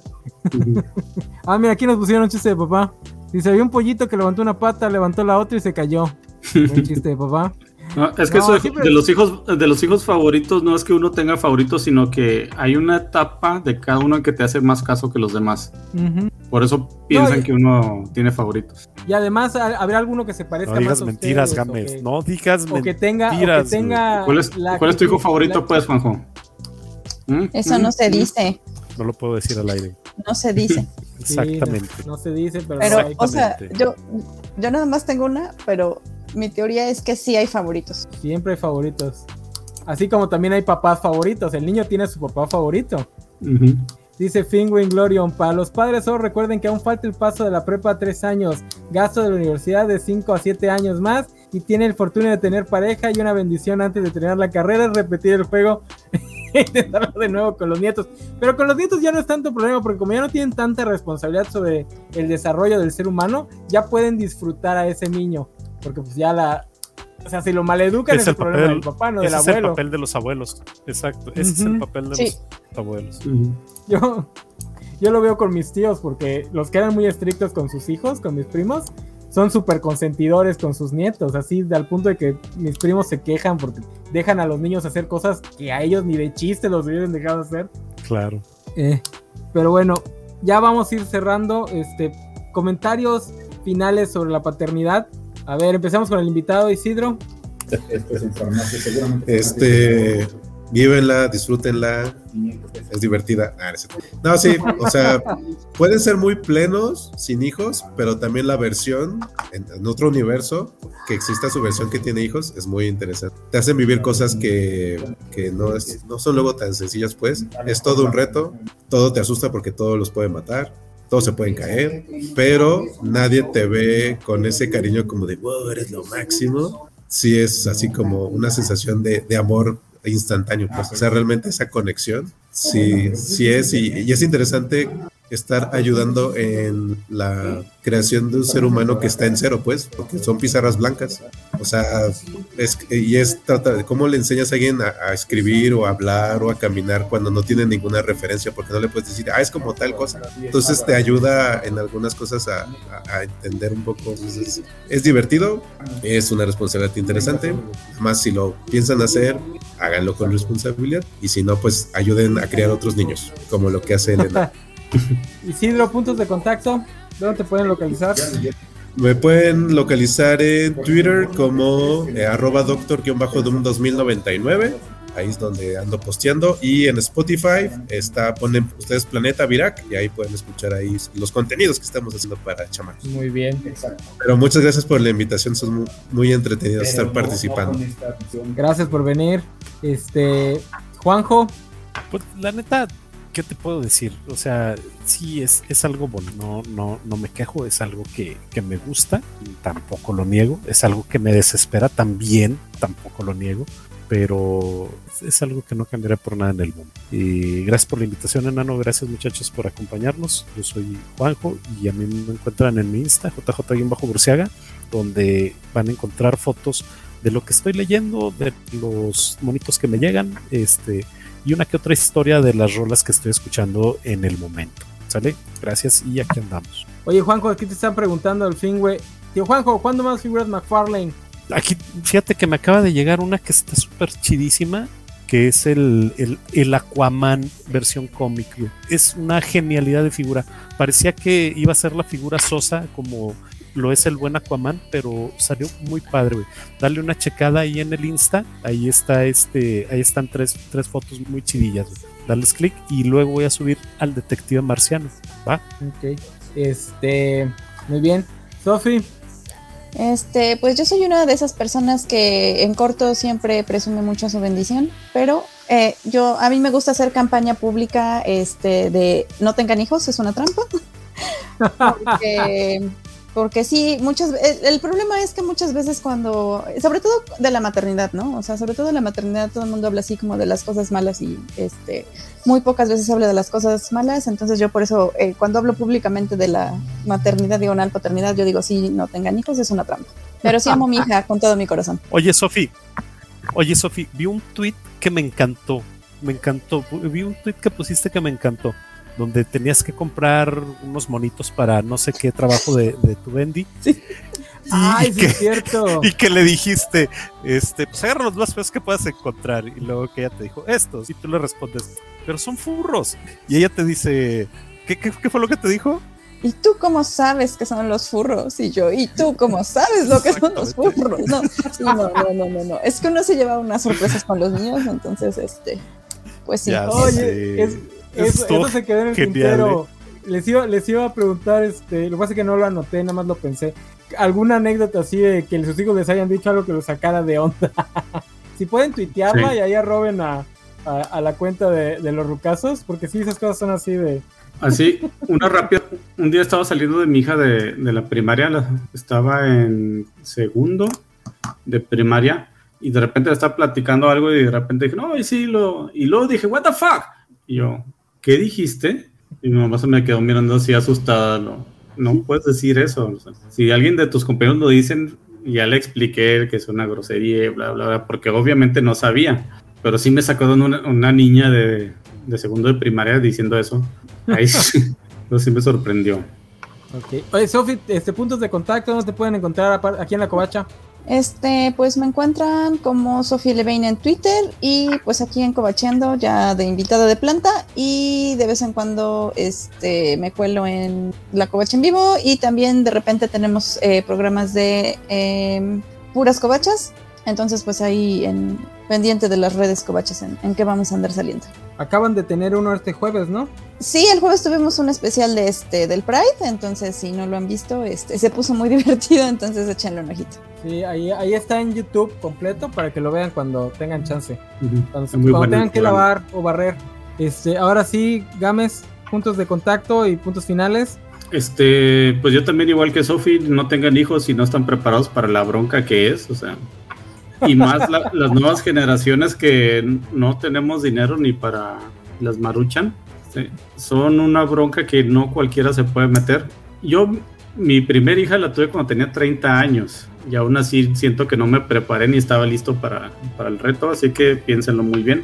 Eso de tener hijos a los 22, 25 años como nuestros papás ya, ya no lo... Si se quieren aventurar, pues a menos que sean como Juanjo de familia rica panista, si no, prepárense muy bien. Aquí el, aquí el único, aquí el único rico eres tú, que, es- que tiene tres bendiciones y las Ah, has sacado sí. adelante eres tú, güey. Tú eres el rico, güey. Y que, la y neta. que tiene, y que tiene hermanos trabajando en antes- la millonarios.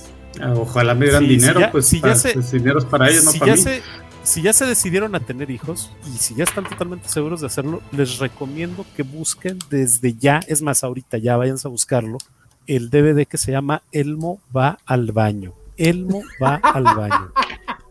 Se los recomiendo. No, No, saben. no le hagan caso. No saben. No busquen cosas No sucias saben como le gustan a. Juanjo. No saben.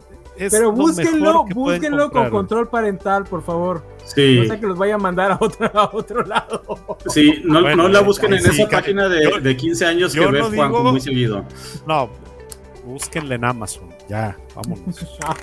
Bueno, Oye, este, Game, yo- puntos de contacto.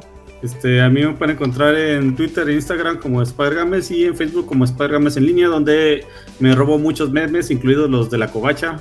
Ya llegó, ya Luego- tengo 51 me, me gusta, 500 me gusta, así que ahí la llevamos. Luego te regañan por eso, ¿no? Te dicen, ¿por qué no lo subiste a la covacha? Nada más te lo robas. ¿Por qué no compartiste el de la covacha? En lugar de robártelo y ponerlo en tu, tu página. Es, es Eh, que me no están un ustedes poco para saberlo. cantidad de- Ajá. No están ustedes para saberlo ni yo para contarlo, pero cierto colaborador de Covachando este, se está robando memes y los está llevando directamente a su página que se llama Spider Games en línea sin compartir. Eres un ratero, Juanjo. Ya no hagas eso. Híjole. Tienes un problema. Oye, Híjole, No oye, tienes oye, pena, Gámez, güey. ¿ya, ¿ya promocionaste tu COVID-8? No, porque no me deja Juanjo hablar. Ah, ok. Este. Recuerden, los martes hay Noticias Gamer, martes a las 8 y media, 8.45. Y el próximo 25, o sábado 25, estamos program- programando eh, este el, el, el Cobo 8 Bits de esta semana. Ya estamos preparando de que sean los, las noticias el martes en la noche y hacer gameplay el sábado.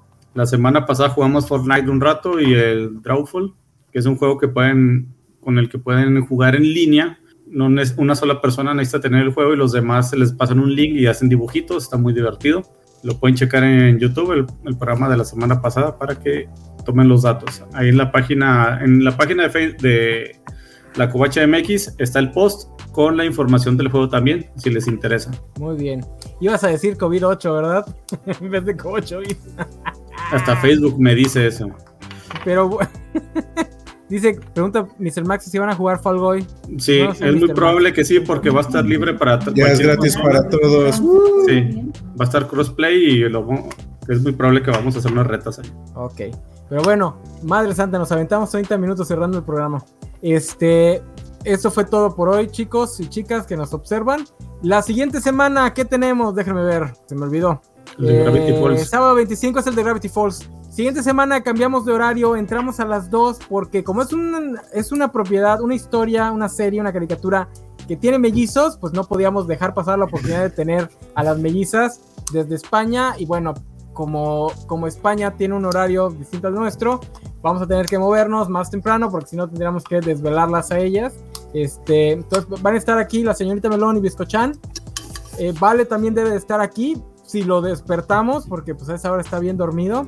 Pero alguien irá, irá a su príncipe azul a darle un beso para levantarlo.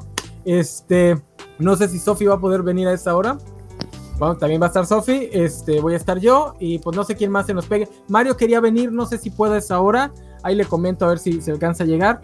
Y vamos a hablar de Gravity Falls. Después de ese sábado, ya viene el de Thor, que regresa este Isaac de la Rocha. Debe de venir también Gerson. No estoy muy seguro, pero Isaac sí va a estar por aquí. Este, también va a ser a las 2 de la tarde. Ese nada más lo movimos para que no pudiera estar el tío Juanjo. no, no es cierto. Isaac no puede más tarde, entonces también lo tuvimos que mover a esa hora. Pero bueno, Juanjo, vamos a hablar ya por fin del Thor de Jason Aaron y lo vamos a comparar con las otras etapas populares de Thor, la de Walter Simonson, la de y la de este Michael Straczynski. A mí no me gusta la de Jurgens, pero no sé si Isaac la quiera defender. Entonces vamos a hablar de eso. Por ahí también vamos a tener un programa de Depredador, por ahí de finales de julio, porque Isaac y, Gámez quieren hablar de ello. Eh, probablemente tengamos un programa tanto de Game of Thrones y tanto de, Lord, of the Rings, pues ya es para, para agosto, septiembre. Ahí luego les damos completas las de las de julio. Sí, Bill Cipher es, muy buena serie. La estoy viendo otra vez desde el principio. Yo nada más iba a ver unos capítulos escogidos. Pero el capítulo 1 es muy bueno. El segundo sigue siendo muy bueno. Es muy buena serie. O sea, sí me, siempre me gustó, pero no me acordaba que fuera tan, tan buena. Pero ya hablaremos de eso la próxima semana. Yo soy el enano, me pueden encontrar en reseñas enanas. Esta semana hubo reseña de The Ultimates con, la, con el preludio a la pelea contra Thor. La siguiente semana... Se me olvidó de qué voy a hablar. Bueno, de algo hablaré. Ah, no, la siguiente semana voy a hablar de con qué podemos reemplazar Harry Potter ahorita que está este, cancelada JK Rowling y mencionaba Sofía que ella pues quería estar con su hija con esta, con esta serie y a muchos les pasa. Entonces les voy a dar cuáles son todas las opciones que tienen para reemplazar Harry Potter de su vida. Este, lo subo el domingo o el lunes a más tardar. Gracias por estar aquí. Los voy bajando, muchachos. Gracias a Isidro por haber venido. Gracias, Sofi. Gracias, Juanjo. Eh, los voy bajando a todos. Nos estamos viendo. Y como siempre, a recordar cómo chiflados tengo que salir. Así con el outro. Bye bye.